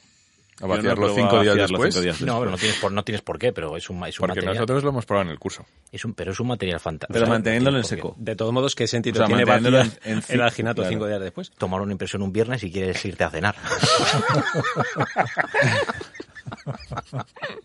o en el transporte al laboratorio para no tener que hacerlo tú. Bueno, tienes su cinco días a lo mejor, ¿no? Pero vamos, puedes esperar. Yo creo que puedes Ay, esperar tienes que, lo tienes que, lo tienes que, tienes que guardar. A ver, si saquen, en una bolsita saquen con sus humedad. cartas con- con y sacar los alginatos que tenéis aquí cada uno vuestro en la consulta. A ver, Hidrogun 5. Hidrogun Es el 5. único que tengo. Co- Con ¿Tú? cronómetro y con agua del tiempo. Hidrogan 5 y uno que siempre huele a melocotón, porque para mí es importante que al paciente eh, le, huele- le sepan las cosas bien, ya que eh, cuando le pones el hilo retractor huele mal, cuando le cobras le huele, le sabe mal, pues un poquito de sabor va muy bien. No te sé decir la marca, pero es uno que huele a, sabe a mango o a melocotón, no sé a qué sabe, y el Hidrogan 5. el moradito. ¿Tú, Juanma? Mira, yo en, en el hospital, yo trabajo en el Hospital San Rafael y, y, y el alginato va, el alginato sí, sí depende de la oferta de Henry Sein o de Proclini de- de- del mes. Es decir, el alginato lo utilizan mucho los odontopediatras, los ortodoncistas y demás. Nosotros lo utilizamos para lo que dices tú, ¿Antagonista? an- No. ¿No tomes antagonista? el antagon- No, no, es que no tomemos. ya, ya. El otro día, el otro día hablabais con Javier de una cosa muy interesante que era Sí. la- el, el registro de mordida. Claro, si tú tomas un registro de mordida con una ceramoico, una silicona, algo súper preciso de un modelo que tú has tomado con poliéter o con silicona y el antagonista es de alginato, que por muy bueno que sea, no es una silicona ni un poliéter, el ajuste oclusal siempre va a tener un cambio. Entonces, yo Me creo gusta. que los antagonistas deberían ser tomados también con, el mismo material que tomes, que tomes el, el- el otro. Me gusta tu forma de pensar. Sí. Desarrollemos eso. Pero eso no es, eso no, no es así exactamente. Quiero decir, el, el desajuste vertical que hay por culpa del registro y la capacidad de registrar el detalle del material de impresión no es solo debido a que sea de alginato o de silicona. La propia escayola, es decir, el propio modelo, la escayola no tiene una capacidad de definir el detalle como el, Pero como el- depende, depende del material de impresión. que el material no no no Si No, tú no, no aunque tú tengas un surco aunque tú tengas un surco muy finito muy finito y perfectamente reproducido en tu silicona fluida las- la escayola va a expandir y en su expansión va a hacer que ese filito finito de no sea exactamente igual. No, no, yo no digo que sean no sean mejores modelos, son mejores modelos, pero que no elimina por completo el error del registro. Creo que se ha denostado, se ha denostado como muchas, como las caras palatinas, se han, deno- se han denostado demasiado los antagonistas. Es como la cara palatina no vale o el antagonista no vale. Entonces yo creo que si de verdad aquí gastas tiempo y dinero en tomar un buen modelo para la cara A, pues no denostes la cara B. Yo creo que el antagonista, O sea, y podemos como hablar, Siempre tomáis con silicona el antagonista de forma habitual. Puede haber algún Sí, cambio y tal. Pero no utilizáis tema. entonces alginato. el alginato para, Para eso. unos modelos de estudio, para, ¿sabes? O mm, un caso un poco más, más convencional. Pero Bueno, para blanqueamientos, por ejemplo, Sí. a lo mejor, para hacer férulas. un ESIS o, una cosa de ESIS estas o tal. de estudio. Pero lo- lo- los modelos, sean antagonistas o no, con, con silicona. Yo el Me alginato... gusta, me gusta, me gusta esa forma de pensar. Eh, sí que requiere un poquito más de tiempo. Estoy como pensando en mi día a día consulta que supondría, porque yo sí que tomo los antagonistas con alginato. Tú, Ramón, que yo sé que tienes alginato fetiche y yo tengo el otro. O sea, somos del Barça y del Real Madrid ahí, pero locos. Yo creo que el alginato es un muy buen, muy buen material. Lo que pasa es que, claro, como todo no se trabaja bien. Porque si veis que el 95% de las consultas lo hacen mezclando eh, el polvo y el líquido sin medir, a ojo, De buen cubero. con una, con una mezcla manual. Pero el alginato tiene que ir medido y tiene que ir con alginatadoras. Entonces, uno de los de las compras más alucinantes que yo he hecho en la consulta es comprar una alginatadora automática.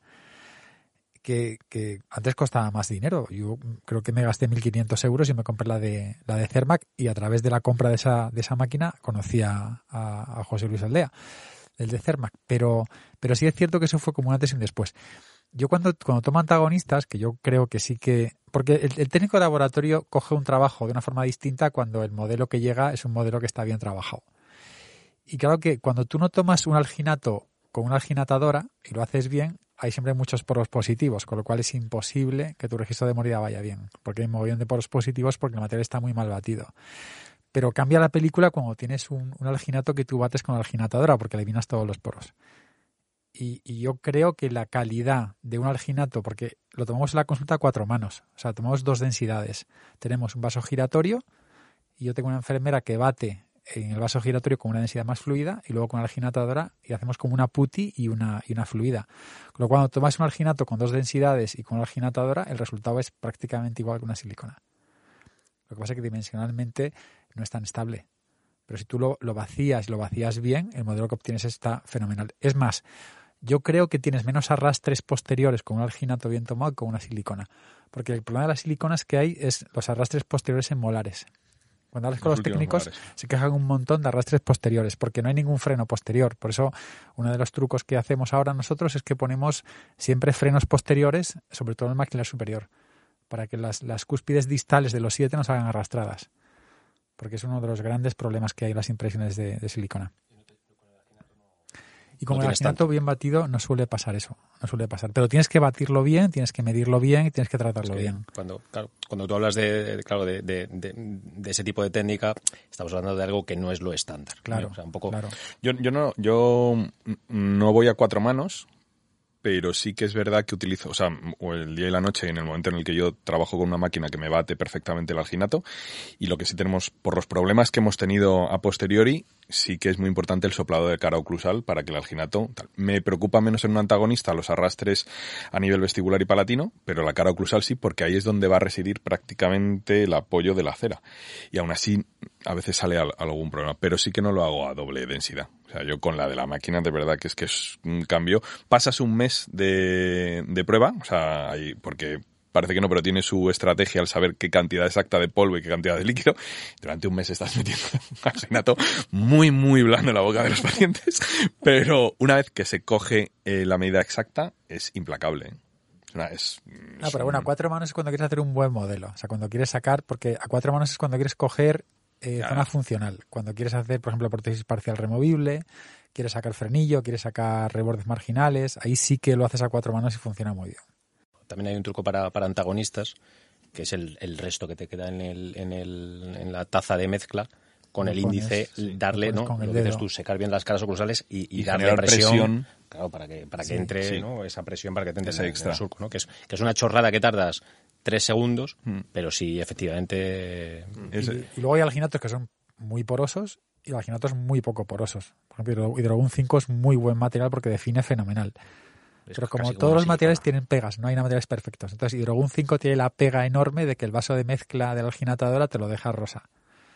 Te lo deja a los, al tercer día empieza a teñir, a teñir, a teñir y algo que era blanco al final se convierte en algo rosa. el rosa es bonito, el rosa es bonito. Entre lo bien que sabe y lo bonito que es, Juan, tiene la clínica. Preciosa. Yo soy de la opinión de, de, Juanma. Yo suelo utilizar bastante silicona para antagonistas. Lo que pasa es que utilizo una silicona barata. O sea, yo prefiero una silicona más barata que un alginato. Para antagonistas de trabajos de prótesis fija. Es verdad que cuando a lo mejor es un trabajo de una corona unitaria, el, el antagonista puede ir en alginato. El alginato puede ser para provisionales, para hacer pruebas, para... Eh, modelos de estudio, es, blancamientos. Es que hay mucho modelo que se hace en clínica, ¿no? Pero tengo una silicona en la consulta barata, eh, al peso, eh, pesada y fluida, para tomar antagonistas. Y, Yo creo que sale, sale, a cuenta. Sí. Se le atribuye un valor a la silicona, aunque sea barata, y, porque estamos hablando de barata y mala, o no tan buena, porque si es cara es que es buena, si es barata es que es no tan buena. Yo creo que son muy parecidas todas, ¿eh? Eso es lo que quería decir antes. Sí, pero se le está otorgando un beneficio a la silicona por el hecho de ser un material más caro y de mayor estabilidad dimensional cuando a lo mejor eh, no es tan cierto. No, ¿eh? pero no, no, es por eso, sino porque yo muchas veces me fío mucho más del vaciado que va a hacer de ese antagonista el laboratorio eso puede ser. y de, de la, la, delicadeza con la que lo va a hacer y de la, de la calidad de su escayola que de la que puedo hacer yo una consulta rápidamente y, y, luego enviarlo en un papel de burbujas. Es decir, yo prefiero, y estoy con, con, con, Juanma, yo prefiero mandar una buena impresión con una silicona más barata, pero que la vacíen ahí y que la zocalen correctamente, que la saquen con cuidado, etcétera. Porque además el alginato tienes que vaciarlo. tienes que vaciarlo sí, eso es algo que tenemos que decir porque efectivamente la silicona como tú decías, ¿no? Pues, eh, te puedes tomarla el, el, viernes y que te la vacíe el laboratorio el lunes. Nosotros, por ejemplo, en la facultad se hace, muchos, el laboratorio no viene a recoger los viernes ni los sábados y se hace este tipo de trabajos con, con alginato, sí, sí. obligatoriamente... Si generalizamos y, y, también rompiendo una lanza por ellas, eh, una auxiliar bien em, entrenada mm, es una persona que es capaz de vaciar impresiones de una manera excepcional. Absolutamente. Y en muchos laboratorios, mejor. Quien vacía las impresiones es el último que ha llegado. Ojo, porque en algunos sitios donde trabajan muchas, muchas personas y donde el día a día es la prótesis del día a día y no la super especial, pues a veces el que vacía el modelo es el último que llegó y el que sabe, aprende, día a día, ¿sabes? Entonces no siempre eso, ese argumento te lo voy a comprar, ¿eh? Uf, no sé yo. Claro, si te lo baja, si te lo vacía el number one de la consulta porque te va a hacer un trabajo a ti que quiere que sea súper... Eso ya creo que no hay no hay posibilidad de igualar. Una, una, operación de neurocirugía, eh, diseñar una especial es complejo. Vaciar una impresión de silicona, aunque seas... De antagonista. Aunque, aunque seas un poco novato y alguien te lo explica, con una vibradora o sea, yo creo que me, Eso sí creo que tienen protocolos en el, en el laboratorio para que esté bastante controlado, pero sí, sí que es me verdad. me No, compensa. Y suelen tener una máquina de, de mezclado al vacío de la escayola, vibradora, que no en todas las clínicas se pueden vaciar con esos. Yo creo que en, la- en laboratorios todo eso mucho más controlable. O sea, eso de, de el, el sobrino del jefe que, que se ponía a vaciar, eso ya no es tan... En los laboratorios modernos ya no es tan así. Sí. Yo, yo de hecho, en, en- en la consulta sí que tengo para vaciar esa mezcladora al, al vacío y, y la vibradora, y sí que lo veo muy, muy importante, aunque no vaciamos las impresiones de silicona, pero sí las, las de alginato. Bueno, chavales, yo quiero aprovechar, ya que llevamos un ratito hablando, y voy a romper eh, la dinámica para que luego continuemos con otras cosas, con un nuevo juego que tengo para Nueva este temporada, 2021. nuevo juego. Nueva temporada, nuevo juego. Me cago en la leche. Y no sé si es una chapuza o no, he explorado cuáles son mis capacidades para la poesía, y entonces puede que de esto salga algo que tenga una continuidad o que desechemos y descartemos de- desde este momento. Como no has dicho nada, luego lo valoraremos. Juanma es tu amigo.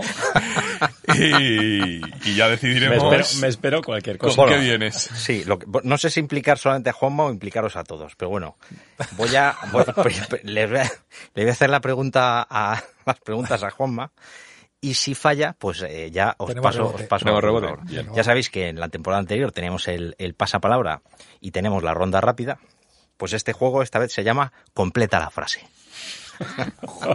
¿De acuerdo? Entonces, yo os pongo una frase que normalmente va a ser una poesía, es decir, eh, tenéis que tener también una cierta capacidad para rimar, esto es una pista importante, y tenéis que completar la- el poema, ¿de acuerdo? Ay, la Virgen. Bien. La primera es fácil. Eh, vamos allá. Juanma. Una masilla que clona para registrar una zona que precisión proporciona. Hablamos de. Silicona. Joder, ese era, Es que- era, era fácil. Madre mía. Es que sí, despoliéter, me hundes. Me hundes la rima. No, no, pero estaba en tensión. Yo digo, hostia, no. Me está pareciendo mucho trabajo para ti para que traigas a todos los episodios, ¿eh? Pero, pero adelante, Juan. Avántico. A ver. ¿Qué cualidades de poeta tienes? Mi higienista se llama Maruja. Tiene una gran precisión. Cuando toma una impresión, no, no le sale Ni una burbuja. correcto. Correctísimo. Es que la palabra clave era maruja. Tercer poema. Si una impresión con alginato has de tomar y un sabor agradable quieres procurar, una fruta morada y sin pelánganos que se denomina Una fruta morada y sin pelánganos. Creo que lo ha dicho. es que lo siento tío No estás atento, yo no se creo. me ocurría ninguna otra palabra que rimara con esa fruta a ver te la repito Arándanos. Arándanos. arándanos correcto la, verdad- la verdad que es, es grotesca la rima de arándanos con pelánganos pero es que Es que es lo que no me, lo que no me cuadraba, la palabra pelánganos, pero sí, sí. era una fruta morada y sin pelánganos porque por Arándanos. ejemplo el kiwi tiene pelánganos Sí, sí. si hay frutas con Pero no rima. Este no rima la kiwi. no, no no rima No, está bien. bien pero bien de momento llevas 3 de 3 Es una máquina.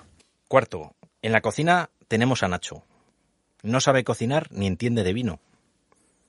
Pero dale dos tomates y un pepino y sin duda preparará un buen Gazpacho. correcto.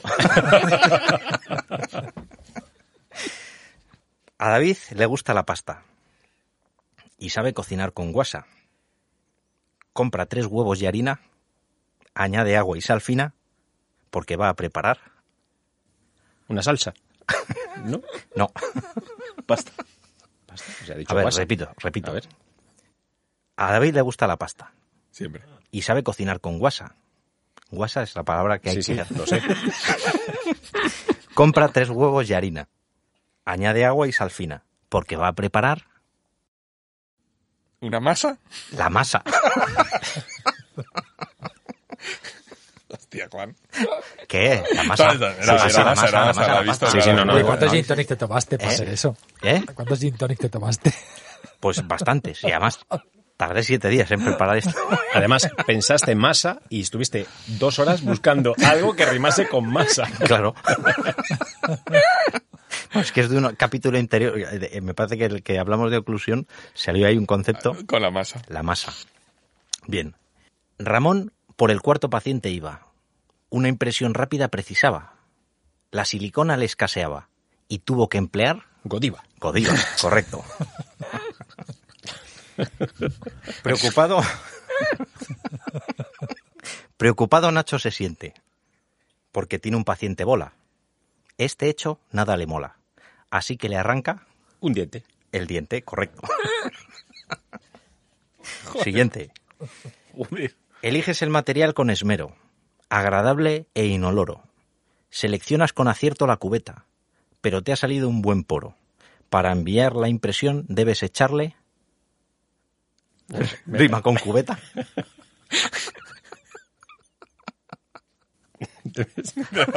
Si te ha salido un poro y mandas la impresión, a ver, espera, repito. Es que te tienes que analizar las rimas. Estos son pistas importantes. Es que Pero tienes, los versos, de Gloria los versos los tienes que definir bien. Para... Sí, a, a ver. A ver, es que claro, es- esto es un quinteto. Entonces, porque he hecho cuartetos, quintetos. Creo que hay un terceto por ahí, pero bueno. Este es un quinteto. Entonces, en el quinteto siempre hay un verso como que se pierde y Sí, no vale para nada. Y puede inducir a error. He estado leyendo de poesía para preparar esto y llevo dos meses haciéndolo. Eliges el material con esmero. Agradable e inoloro. Seleccionas con acierto la cubeta. Cubeta es la palabra clave. Pero te ha salido un buen poro. Para enviar la impresión debes echarle Paso palabra. Ni puta idea, tío. mucha jeta. Joder.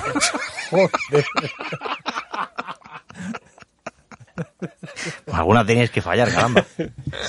Bueno, Pues, sí. Gracias a la palabra clave, no sé cómo no lo hemos advertido eso. Bueno, no sé yo si prefiero este juego o el pasapalabra, ¿eh? Ay, por Dios. No, si no lo desechamos. Va- Vamos a terminar. Termina. Que quedan tres. ¿Tres? A ver. Pasa la última. Cuatro. Y por el tiempo que he empleado, Eso sí. iba por el monte huyendo. Incluso me dio un calambre, porque me perseguía un lobezno. Llegué a casa con hambre y me zampé. Un torreno. Entraba ahí también Magneto, ¿eh? Pero bueno. Si, si refieres a un paciente con un problema complejo y buscas un dentista con maestría, mándaselo siempre al doctor. No, no, no puede ser. Eso es un... ¿Zufía es? A ver, yo, tú tienes que completar el poema. A ver, te lo digo, si refieres a un paciente con un problema complejo y buscas un dentista con maestría, mándalo siempre al doctor. Zufía, está claro, ¿no? Mágico. Yo he puesto Echeverría, pero te agradezco, La confianza. te agradezco la confianza. A ver, quedan dos. El futuro es capaz de ver y solo tiene dos dientes. Suele ser un buen cliente. Y cuando tengo un problema, suelo consultar A un vidente. a un vidente. y la última. Vale, estoy viendo que la siguiente, el siguiente episodio va a ser un pasapalabra. Lo sé. No, Sé- no, no, sé- tranquilo, luego hablamos tranquilo. sé- sé que, sé que los escuchantes de Barberos. Sé que los escuchantes de Barberos me están pidiendo un pasa. O sea, no están viendo las caras que estáis poniendo, pero sé que va a haber un pasapalabra. Porque son un poema vuestras caras. La última. Juanma vuelve de Barberos. Ya en casa se pone la bata. Pero para olvidar el momento se sirve antes de dormir. Un cubata. Correcto. Ese, ese me ha gustado. Hasta aquí completa la frase. Pero lo has hecho muy bien. Fantástico, Juan. Una maravilla de, de, de jueguito. Ya hablaremos un poquito después del el tiempo en esto. Bueno, para continuar con el episodio y, y meternos de lleno ya en una de las partes que más me, me apetecía entrar y, y ver cómo nos manejamos cada uno con los pacientes es en las diferentes, diferentes técnicas que utilizamos cada uno con los pacientes y determinadas situaciones, dientes, implantes, eh, que seguro que ahí también tenemos cada uno nuestros ciertos truquillos, ¿no? Entonces, no sé cómo preferís a lo mejor que, que nos metamos, si queréis que nos metamos un poco con lo que es dientes naturales primero, ah, si diferenciáis entre coronas y carillas o algo así, pero yo, creo que es interesante, porque luego en implantes seguro que hay más diferencia en cuanto a copines y técnicas, ¿no? Entonces, si vamos directamente con los, con los dientes, vamos a aprovecharnos de, nuestro invitado, Juanma, tú ya has dicho que trabajas casi todo o prácticamente todo con silicona. Entonces, en, en dientes eh, normales o dientes detallados y tal, ¿cómo, cómo te manejas? E intento, intento tomar impresión, o sea, doble impresión. Cubeta Rimlock y una primera impresión con, con, con pesada.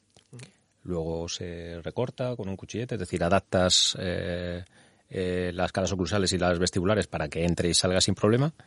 Y hago una impresión de, de fluida directamente en boca. No hablamos de hilo retractor y esto no. Sí, sí, puedes hablar. De hecho, el, el hilo es, es, una cosa a discutir un montón, además. Sí, en en principio, si, si las características gingivales lo permiten, doble, doble hilo, o sea, una impresión con doble hilo, y a la hora de tomar la impresión quitas el... El, el- el más su- el superficial, más digamos. superficial. Más gordo. ¿Qué hilos usas?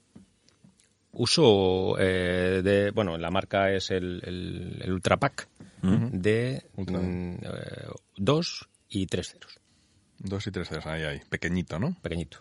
Todos hemos, todos hemos visto grandes fotos con hilacos. Y sabemos que eso puede tener una repercusión, ¿o no? Lo lanzo un poco al aire. Yo Ah, ¿El hilo tiene una repercusión en, el, en la encía? Sí, yo tengo, yo tengo todos los hilos y para el BOPT No, tengo no. que, sí, no lo No esperaba menos de ti y además con buen sabor seguro. Pero, Sí, con buen sabor. Bueno, la verdad que el líquido re- retractor apesta, pero, pero bueno, luego compensas con, el, con los arándanos. ¿Cuál, de utilizas de, de líquido?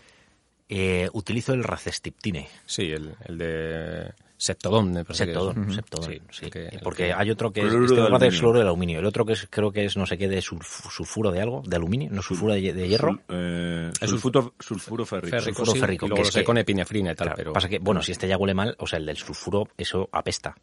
Entonces uso este, el racestiptine, que huele menos mal. Pero yo sí utilizo los hilos gruesos. Yo utilizo tres ceros, dos ceros, un cero, y el uno y el dos. Y estos, los gruesos, los utilizo para BOPT, que cada vez lo hago más y casi en exclusiva.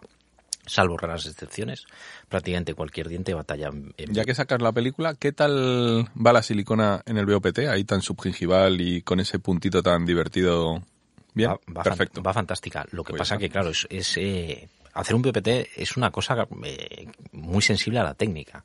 Desde hacer el provisional lo tienes que trabajar en una zona infragingival y tienes que mantener el surco abierto y además cuando estás tallando el diente eso además sangra, ¿no? Entonces tienes que aprender a técnicas de hemostasia, tienes que tener paciencia, eh, tienes que aprender la técnica de rebase, tienes que aprender la O técnica sea, de impresión. tú no tomas, fácil. tomas la impresión en el momento de abrir el surco y, y generar la herida y tal, o esperas a que cicatrice con el provisional. No, te- hay, hay que esperar que cicatrice con el provisional y además el provisional te da la validez de que esa anchura biológica está funcionando. O sea, yo creo que uno de los grandes logros que ha tenido Loy, que al que al que admiro y me parece un, un gran profesional, es que además de recuperar el tallado vertical que se había perdido por esas coronas jacket eh, inyectadas que necesitaban un, espesor de hombro para poderlas inyectar dentro del revestimiento, además de recuperar ese tallado vertical y ser más conservador, eh, ha conseguido demostrar que la ubicación infragingival o inframarginal del margen de la restauración es, es posible, o sea, tiene éxito clínico, ¿no? Pero tú tienes que controlar la anchura biológica y eso es una relación que te- va a tener la restauración con el no, te, periodonto. no te metas mucho en el Bob por- en- porque pronto haremos un episodio dedicado prácticamente a, a lo que es la Claro, técnica en bueno, exclusiva. pero- sí, pero re- resumiendo, necesi- necesitas que el provisional te, te valide, te certifique que, Yo, el- que esa anchura biológica y esa dimensión de corona funciona y es correcta. y a partir de, ahí, cuando levantas el provisional, tienes un surco conformado que no tiende a sangrar, pero que tú para tomar la impresión tienes que mantener de alguna forma abierto para que la silicona penetre hasta donde tú necesitas que lo haga y luego necesitas comunicarte con el laboratorio para poder delimitar en esa preparación donde quieres que él termine la restauración. A eso Pues iba, que no te alargues. Que, que realmente, y he ido directamente a por eso porque sí que trabajamos en una zona crevicular donde hay un nivel de humedad difícil de controlar. Por lo tanto, la silicona, al ser hidrófoba en su mayoría de, de- de- de sus mm, muestras, eh, es un problema. O sea, bueno, no un problema, tienes que controlar más la técnica, puede generar más, más problemas. Entonces, era simplemente si tú tenías controlado y no tienes problema con la silicona en ese tipo de impresiones. No. Luego, luego hablaremos de la técnica si queréis, que tiene también su cosa. Vale. Bueno, cada uno empleamos una, pero no, no, no tengo problemas. Lo que pasa que es verdad que al principio cuando aprendes a manejar técnica, ya el, la- el trabajo en dientes es más complejo que el de implantes, evidentemente. Sí, sí, Y sí. la toma de impresión es la parte delicada. Y cuando estamos trabajando en un entorno infragingival, mucho más todavía. ¿no? Entonces hay que ser muy delicado. Vol- Volviendo entonces a Juanma, más o Sí, menos... yo, eh, yo, fundamentalmente, yo hago muy muy poco BOPT, por no decir nada, es decir, salvo salvo una corona Retratamiento de corona, retratamiento ¿no? de coronas o tal, casi siempre es un chamfer o un hombro puro y, y por eso hago la técnica doble hilo, quito el segundo hilo, utilizo, mm, no siempre lo impregno, es decir, hay, hay veces que lo pongo que lo pongo seco, sobre todo si no quiero engorronear eh, mucho y hago la técnica de doble impresión para mm, empujar esa silicona fluida dentro del, del surco. Y he descubierto una cosa nueva desde hace unos años también, que, es un, que es un material, eh, también es una especie de, de elemento retractor de, de 3M, que es el ARP. No sé si lo conocéis. Sí, Como con una jeringuita. Astringen.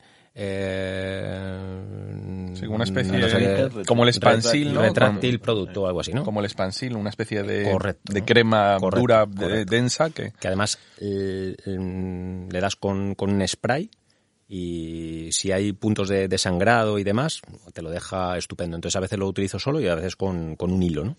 Y dependiendo de si el margen está más, más supra o más justa. Y con eso, y con eso funciono. El doble hilo, quitar hilo, silicona pesada y fluida, normalmente en, en dos, en dos pasos, a no ser que sea una corona eh, en un premolar muy sencilla y tal que hago en un- un- Una- una, doble mezcla en un solo en un solo paso y poco más Yo, como, como me imagino que todos hemos eh, caminado un, un largo recorrido en, en distintas técnicas, por ejemplo, la que, la que tú estás describiendo, para mí, me cuesta muchas veces a, Recortar. eh, recortar. O sea, para mí es, es un, y si me he dejado algo al final luego me empuja, no, me obliga, me, o sea, tengo que hacer, ten- que me imagino que es como todo aprender a hacer la técnica, ¿no? Pero el recortar la primera impresión no dejes que no, dejes que frague la metes cuentas hasta cinco la sacas y le das con el dedo Eso es a lo que, porque ahí esa la tendencia. salieron unos cuchilletes especiales que tenían Sí. así forma curva que era como una especie de, de, azada y tal que era un- es un rollo o con el cúter al final te, te seccionan los dedos Eh, nada es decir lo ideal es yo yo lo que uti- lo utilizo es decir la, la cubeta estándar la entre comillas individualizas eh, con esa silicona pesada que tú colocas no dejas que frague la sacas y lo, lo, lo que haces es ahuecarla o sea no no no me permite, antes de que frague la silicona pesada, quitar absolutamente toda la imagen de los dientes. Lo que pasa es que, claro, luego tienes que echar bastante más silicona, silicona Claro, fluida. La silicona que- fluida no es solamente para el margen y los surcos, es, es algo más... Esa- ahora, ahora iremos hablando todos y tal, pero es verdad que esa, esa técnica de, de dos pasos la utilizo desde que se la aprendí a, a Víctor Clavijo eh, y, y es la que utilizamos siempre para carillas. Y además eh, trajimos hace unos años a Víctor Clavijo y a Leonardo Bocabella, que es eh, su técnico de laboratorio. Los conocí en la clínica de Bandoren cuando fui allí y, y me enamoré de, de Bocabella, de la capacidad que tiene ese tío de, de trabajar la cerámica y tal. Y la técnica que utilizan, que es muy parecida a la que estás diciendo tú, que es en, en dos pasos, ellos mientras está fraguando, además la utilizan con virtual, generan mueven, movimientos claro. de derecha a izquierda a izquierda, porque también es verdad que si luego generas mucho espacio, queda mucho grosor de silicona fluida. Claro. Por lo tanto, cuanto más uniforme sea, y ese pequeño movimiento de quita baja, quita baja, quita baja, generas una cosa relativamente uniforme. Que es verdad que luego, al poner la silicona fluida, te queda una única capa, que es algo que Carlos muchas veces nos dice en el, no sabe, no sabe por qué, pero hay veces que la fluida y la pesada no se unen perfectamente. Y la cabrona se genera una especie de línea de unión muchas veces en, en una cara tallada o lo Sí. que sea. Entonces, el tener una, una capa solamente fluido es muy interesante, Es pero más generar exactamente la menor y más uniforme es donde está el truco ¿no? de, la, de la cuestión. Claro, porque no puedes... La silicona, como todos los materiales de impresión, necesita unos grosores eh, mínimos y máximos para, para, para que sus propiedades eh, mecánicas, físicas y demás eh, se den. Es decir, por eso es un, es un muy mal material de rebase la silicona fluida. O sea, tú tienes que rebasar una prótesis y le, le- le aplicas y, y- y dejas una capa muy fina y eso es un, es un- una mala impresión, ¿no? Es decir, por eso siempre se establecían las cubetas con espaciador, ¿no? Famosas que nos enseñaban y tal, que generar un espacio, ¿no? Necesitabas unas, unas décimas de milímetro. Entonces ese espacio, ya te digo, es decir, lo puedes hacer moviendo, pero yo directamente lo saco y lo, lo genero, lo genero fuera. O sea, que Pero- haces el, el espacio tú manualmente. Claro. Realmente es que recortarla era un puto No, no, Cristo. No, o sea, porque que- además te queda sucia. Hay veces que te dejas un trozo te dejas y te trozos, obliga no, la no. propia cubeta. O sea, yo por eso dije, madre mía, esto no sé cómo, quién lo... Lo ideal es quitar lo justo para que luego, como tú bien dices, la impresión de silicona fluida sea uniforme, es decir, que no haya no haya esa doble esa doble presión en el, en el diente de, de pesada y fluida, porque eso te genera muchas veces problemas de adhesión entre las dos siliconas y, y- y problemas de, de que a la hora de, de hacer el vaciado realmente la, la- la forma no es no es no es igual porque ha sometido a presiones diferentes a la, a la misma a la misma estructura ¿no? y eso me va bien Tú, Nacho, eh, para dientes, Yo dientes solo utilizo la, eh, un solo paso doble mezcla. un solo paso, doble mezcla. ¿ves? Solo, es decir, todo lo contrario. Eh, si he tenido ese problema que dices de que a veces hay una zona de fluida que se despega de la pesada, pero eh, yo lo he resuelto porque creo que la, la silicona es un material muy termosensible. Entonces, si tienes muchas preparaciones a las que tomar la impresión, eh, para cuando acabas de poner la silicona en la última preparación, la primera ya está tan afectada por la temperatura del cuerpo y de la boca que ya ha empezado a fraguar parcialmente y al insertar la pesada, la pesada moviliza ese fragmento que está ya un poquito polimerizado y es cuando no se adhiere correctamente. Entonces yo lo que hago es que si son muchísimas preparaciones utilizo una silicona que tarda más tiempo en polimerizar, punto. Si son pocas, para no tener ese problema, espero un poco más eh, a empezar a poner silicona de lo que mi enfermera empieza a, mez- a mezclar la pesada. Es decir, mi, mi enfermera empieza a mezclar la pesada. La pesada eh, fuera de boca tiene un tiempo de trabajo de un par de minutos. Entonces, eh, ¿Tú puede estar prácticamente rápida o, o, o media? rápida porque Rápida. nuestro protocolo y Es nuestra- rápido, pero te manejas bien y es rápido. nos manejamos con una No, coordinación no, pues buena. a ver. Entonces utilizo el, el rápido si está bien etiquetado, sobre todo. Pero bueno, ella empieza a mezclar y cuando ya prácticamente la va a poner en la cubeta, yo empiezo a poner la, la pesada en la fluida en boca. La pongo ágilmente porque creo que si te tardas mucho tiempo y te regodeas mucho en distribuirla muy despacio, a veces incorporas más error O sea, que tú, siendo un poco más rápido. digamos que vas quitando el hilo, si pones segundo hilo, No, no, no. Si empezamos por el- la parte del hilo, Ahí mm, empezamos. Yo tengo que decir que yo prácticamente nunca utilizo el hilo de tres ceros. Es muy raro que utilice el hilo de tres ceros. negro. Mi primer hilo casi siempre es el de dos ceros, a no ser que tenga un biotipo de papel de fumar. Eh, y mi segundo hilo es de un cero, normalmente. Algunas veces es de dos ceros también, si tengo un biotipo fino normal. Y muchas veces es del número uno. Entonces, eh, yo siempre espero a poner el primer hilo a que esté a punto de tomar la impresión. Eh, coloco el segundo hilo y con el segundo hilo puesto yo espero cinco minutos de reloj. Un cafelillo. Cinco minutos de reloj. Una canción El larga. tiempo que tarda Ramón en tomar su primera impresión con...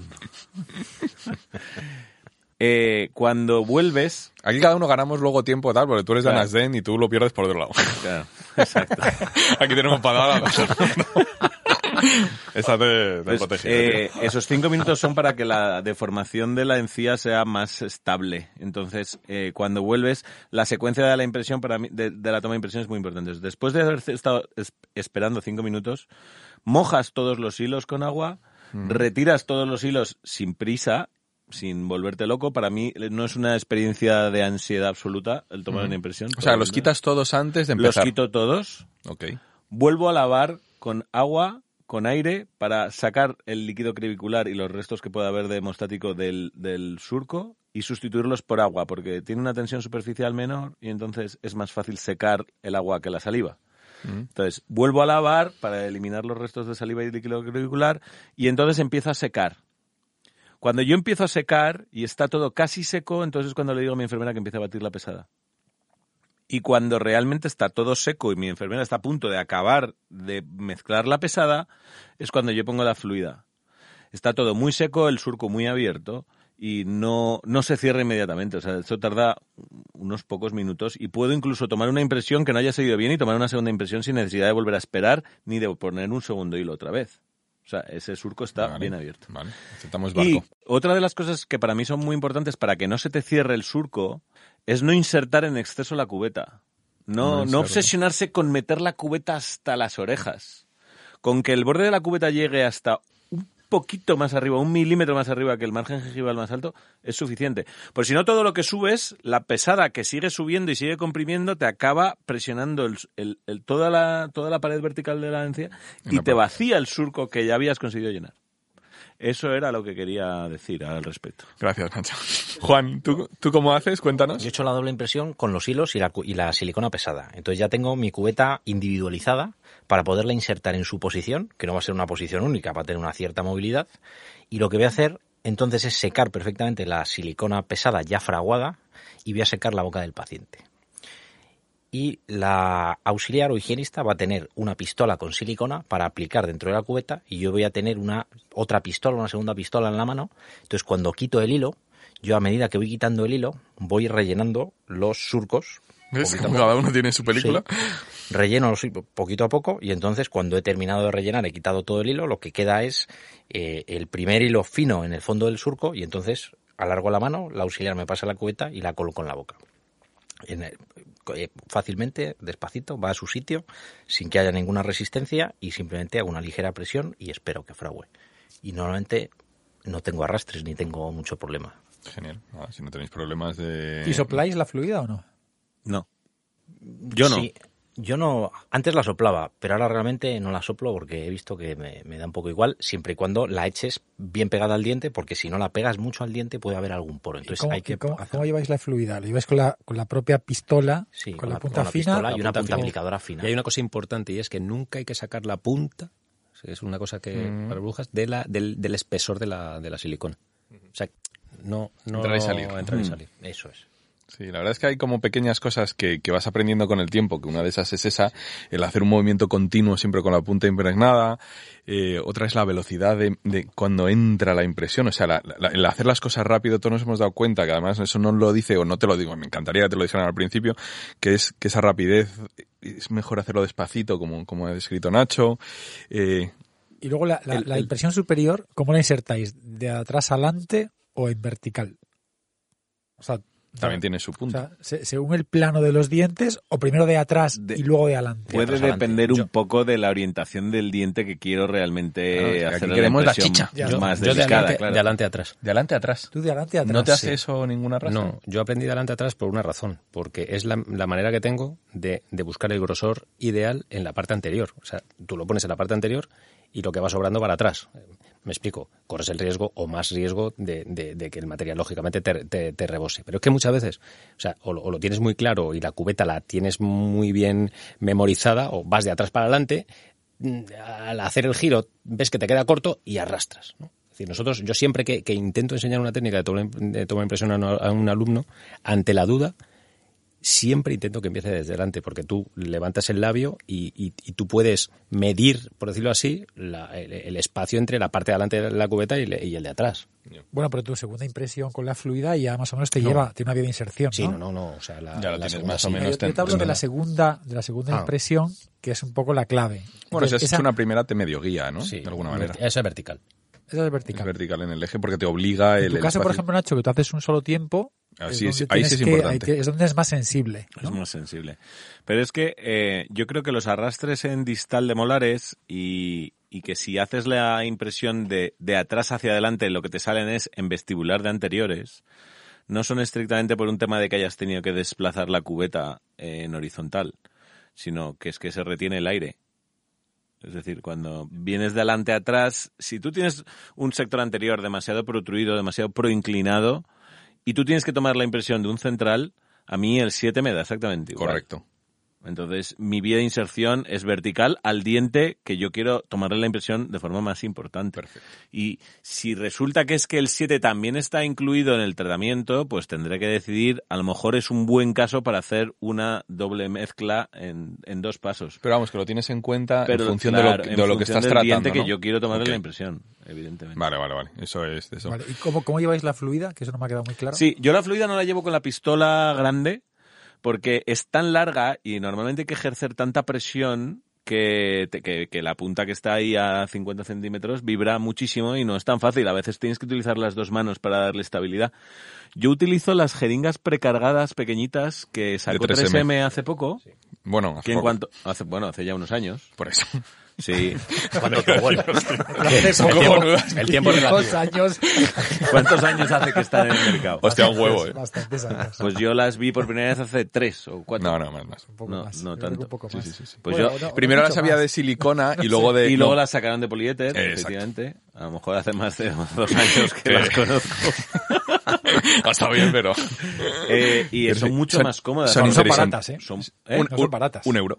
Un euro. Un euro. Le añades un euro, a la impresión. Un euro cada, cada, cada, Cada una. Cada una. No está mal. Es un Está bien saberlo, ¿no? Eh, Aún así, la diferencia de Es una maravilla. comodidad de tengo- entonces mi enfermera normalmente en función del, del tamaño de la impresión y el número de preparaciones que tengo que tener me tiene precargadas Una o dos. dos Explica, explica o un poco cómo, cómo funciona esa jeringa. Yo creo que la audiencia a lo mejor Pues le es, puede interesar. eh, esa jeringa se precarga utilizando la misma pistola que utilizamos que utilizábamos antes para cargar para colocar la fluida, solo que no se le pone la punta mezcladora, sino que se engancha directamente y los dos materiales entran simultáneamente en dos cartuchos más pequeñitos de una jeringa que tiene su propia punta de mezcla en el extremo. Precargas, pues no sé, hasta 80% de lo que es capaz de llenar y luego le pones un embolo doble. De Mm. tal manera que no ha entrado en una jeringa de aplicación, pero que no está mezclada. Sí. Está es, por muy, es muy separado en dos facilito y viene muy... es como una jeringa twin de cemento. Sí, Sí, efectivamente. Sí, te da como para cuatro o cinco muñones. Entonces tú llenas los dos reservorios, Sí. pero no se activan hasta que no aprietas. Y luego la, la parte mezcladora que tiene una ligeros, unos grados de giro que puedes elegir para orientarte mejor. Y la verdad es que es muy cómoda de aplicar en clínica. O sea, es una, que- es, una posjeringa o de sea la que si prejeringa. utilizo tres jeringas, cada impresión es tres euros más cara. Es, Sí. es una posjeringa Es de la lo- prejeringa lo- para, para, pre, para la preimpresión. la utilizamos y tal. Nos estamos comiendo el tiempo del podcast y no quiero que, que gastemos, o sea, o, o que perdamos tiempo porque quiero hablar mucho de implantes. Ramón, si quieres, más o menos explica por encima tu, tu técnica. Yo lo aprendí de ti y me ha cambiado la vida y en el curso eh, es donde lo explicamos full en un día y medio. Pero la, la técnica que utilizas tú de poliéter, si la puedes explicar un poco por encima más o menos para que la gente entienda, porque es el único, bueno, yo hago más o menos, pero lo aprendí de ti, eh, cómo es la técnica Bueno, yo, de... yo esa técnica la aprendí de Javier, de Javier Tapia, hace muchísimos años. Es una técnica en tres pasos, donde yo al final tomo primero una, una especie como de cubeta individual, que luego rebaso y luego arrastro con, con impregum al final. El tema de tener tres, tres tiempos de impresión hace que, que no me estrese cuando tienes muchísimos muñones. Lo que me pasa a mí cuando tomo impresiones de implante diente o muchos muñones de prótesis fija es que al final siempre hay uno que te sale mal. Siempre hay un poro y el poro siempre va al margen. Y entonces con, con silicona, tanto en un tiempo como en dos, yo he hecho todas las técnicas. El problema es que nunca estaba contento en, en- en el día a día porque siempre había el típico poro en el punto que tú tienes que pasarlo, pero, pero no está del todo bien. Y que no repites, ¿no? Y que no repites porque, es, porque al final Pues te consume tiempo, vas siempre con el contrarreloj y lo bueno que tiene esta técnica es que es predecible. Porque tú haces primero, eh, primero certificas que tienes tu lectura de margen en la primera cubeta y luego eso, esa mini cubeta que tú has hecho, la, la rebasas sabiendo que tu margen ya está. O digamos que empujas un segundo poliéter más fluido, que es hidrofílico. Claro, es una y con- técnica en varios tiempos. Es más larga, es- te consume media hora de tiempo, pero certificas cuando tú lo arrastras que lo que tienes dentro de tu impresión está correcto. Pero una pregunta, pero yo también he utilizado esa técnica en algunos casos, sobre todo, pues eso, com- eh, muy complejas, complejos, un, un sí. implante aquí, otro implante allí, el resto todo muñones y, y tienes un montón de unidades y evidentemente eso siempre va a salir, algo va a salir mal. Sí, Eh, ¿Todas y cada una de las impresiones esperas a que endurezcan por completo? sí, Vale. claro. Es, más máxima. larga, o sea, es, es yo lo he hecho alguna vez haciendo la microcubeta primero, Es una máxima. haces una microcubeta, luego esa microcubeta la, la rebasas y en el mismo momento en el que tú rebasas esa microcubeta, tomas el- la otra. No, porque metes presión. Sí, sí. Claro, claro. No, es una técnica en la que la y la haces por está- partes. la ¿sabes? que- sí, bueno, tiene, tiene varias ventajas. Hay una cosa que no hemos comentado y es la diferencia de cómo fragua cada material es distinta. O sea, una silicona fragua al final. O sea, tiene un tiempo de trabajo, un Mm, tiempo de espera y luego largo. fragua. Claro. El poliéter fragua justo en el momento en el que lo pones. Ya está fraguando. Con lo cual es un material que te mantiene en técnica Bob mucho mejor la zona que tú has generado de, de- de emergencia tisular, que ya lo comentaremos en Bob, esa técnica te la mantiene, porque en cuanto tú pones poliéter ya está fraguando. Por tanto, no te deforma tanto el surco porque te lo está ocupando y es muy tixotrópico. Por tanto, el, el poliéter, que es un material que luego a nivel de no es, no es tan estable porque con el paso del tiempo se deforma, es un material que, que se queda blando, que hay que mantenerlo en plástico, pero es un material que aparte de ser hidrofílico y aparte de ser un material que define muy bien, como ha dicho David, es un material que, es un material que empieza a fraguar instantáneamente, lo cual es muy ventajoso. Tixotropía, te refieres pero a la no se capacidad supone que tiene un material de estabilizarse después de su fase. De hacerse la- fluido bajo hacerse presión. fluido. bajo bajo presión. presión. Es, Esas- es un- es un material que es fluido en cuanto tú lo estás aplicando, pero en cuanto dejas de aplicarlo se queda quieto. Pero eso no cual- quiere decir que haya fraguado, porque realmente el, el, el poliéter no es térmico sensible. No, No. pero empieza a fraguar en, en el minuto Otra cosa es que al quedarse quieto que tiene más eh, estabilidad No. o rigidez Sí, en el- punto. cuando- pero cuando aparte, esté duro. aparte tú ves la curva de cómo, de cómo un poliéter fragua y fragua desde el minuto cero.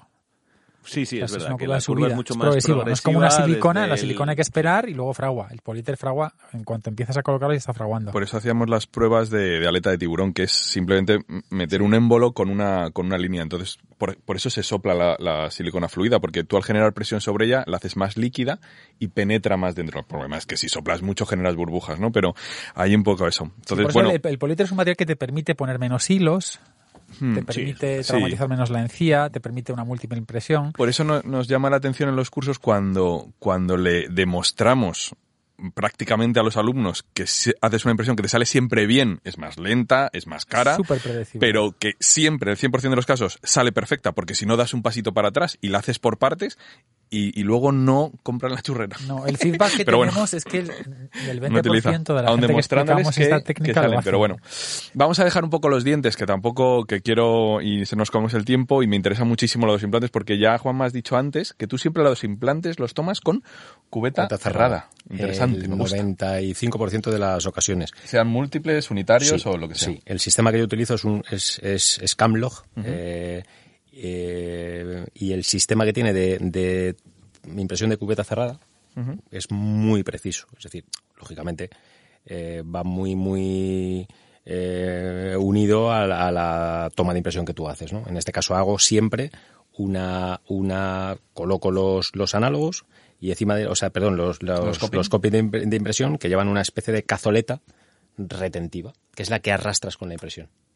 Es decir, arrastras una cazoleta de plástico y esa la tienes que la, la- la arrastro con una cubeta cerrada, silicona pesada y silicona fluida. Ahí sí hago una, un, un solo paso. Eh, porque el objetivo es que haya una rigidez eh, suficiente para, para poder, lógicamente, que no se muevan. Luego quitas el, el- la cofia, le atornillo, siempre le atornillo yo el, el análogo y lo reposicionas. Tiene una vía de inserción triple, es decir, tiene una especie de, de- de canalitos, y encaja. No, o sea, no lo reposicionas en la impresión, lo reposicionas en la, en la, En la- en la estructura en la- que tú has arrastrado. Ok.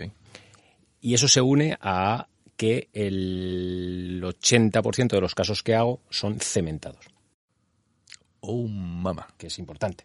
Correcto. Hostia, es que eso O sea, para otro podcast. Claro, es que yo lo que, lo que estoy es utilizando una técnica de toma de impresión de un implante para una técnica de restauración cementada. Entonces, o sea, claro. que nos está oyendo Sí, mucha sí. gente y, joder, pues a partir de mañana voy a hacerlo y Sí, resulta que no tienes Claro, una prueba de que- pasividad correcta nunca jamás, ¿no? Ah, Vale, pues entonces Y- no nos vamos a meter en ese melón, Por eso. pero pero claro, entonces te perfectamente. Y, Y, es va muy muy sencilla. Mm, súper sencilla, súper rápida. Y muy, muy predecible. Por tanto, no necesitas tampoco ferulizar los copios de No, impresión. no los ferulizo.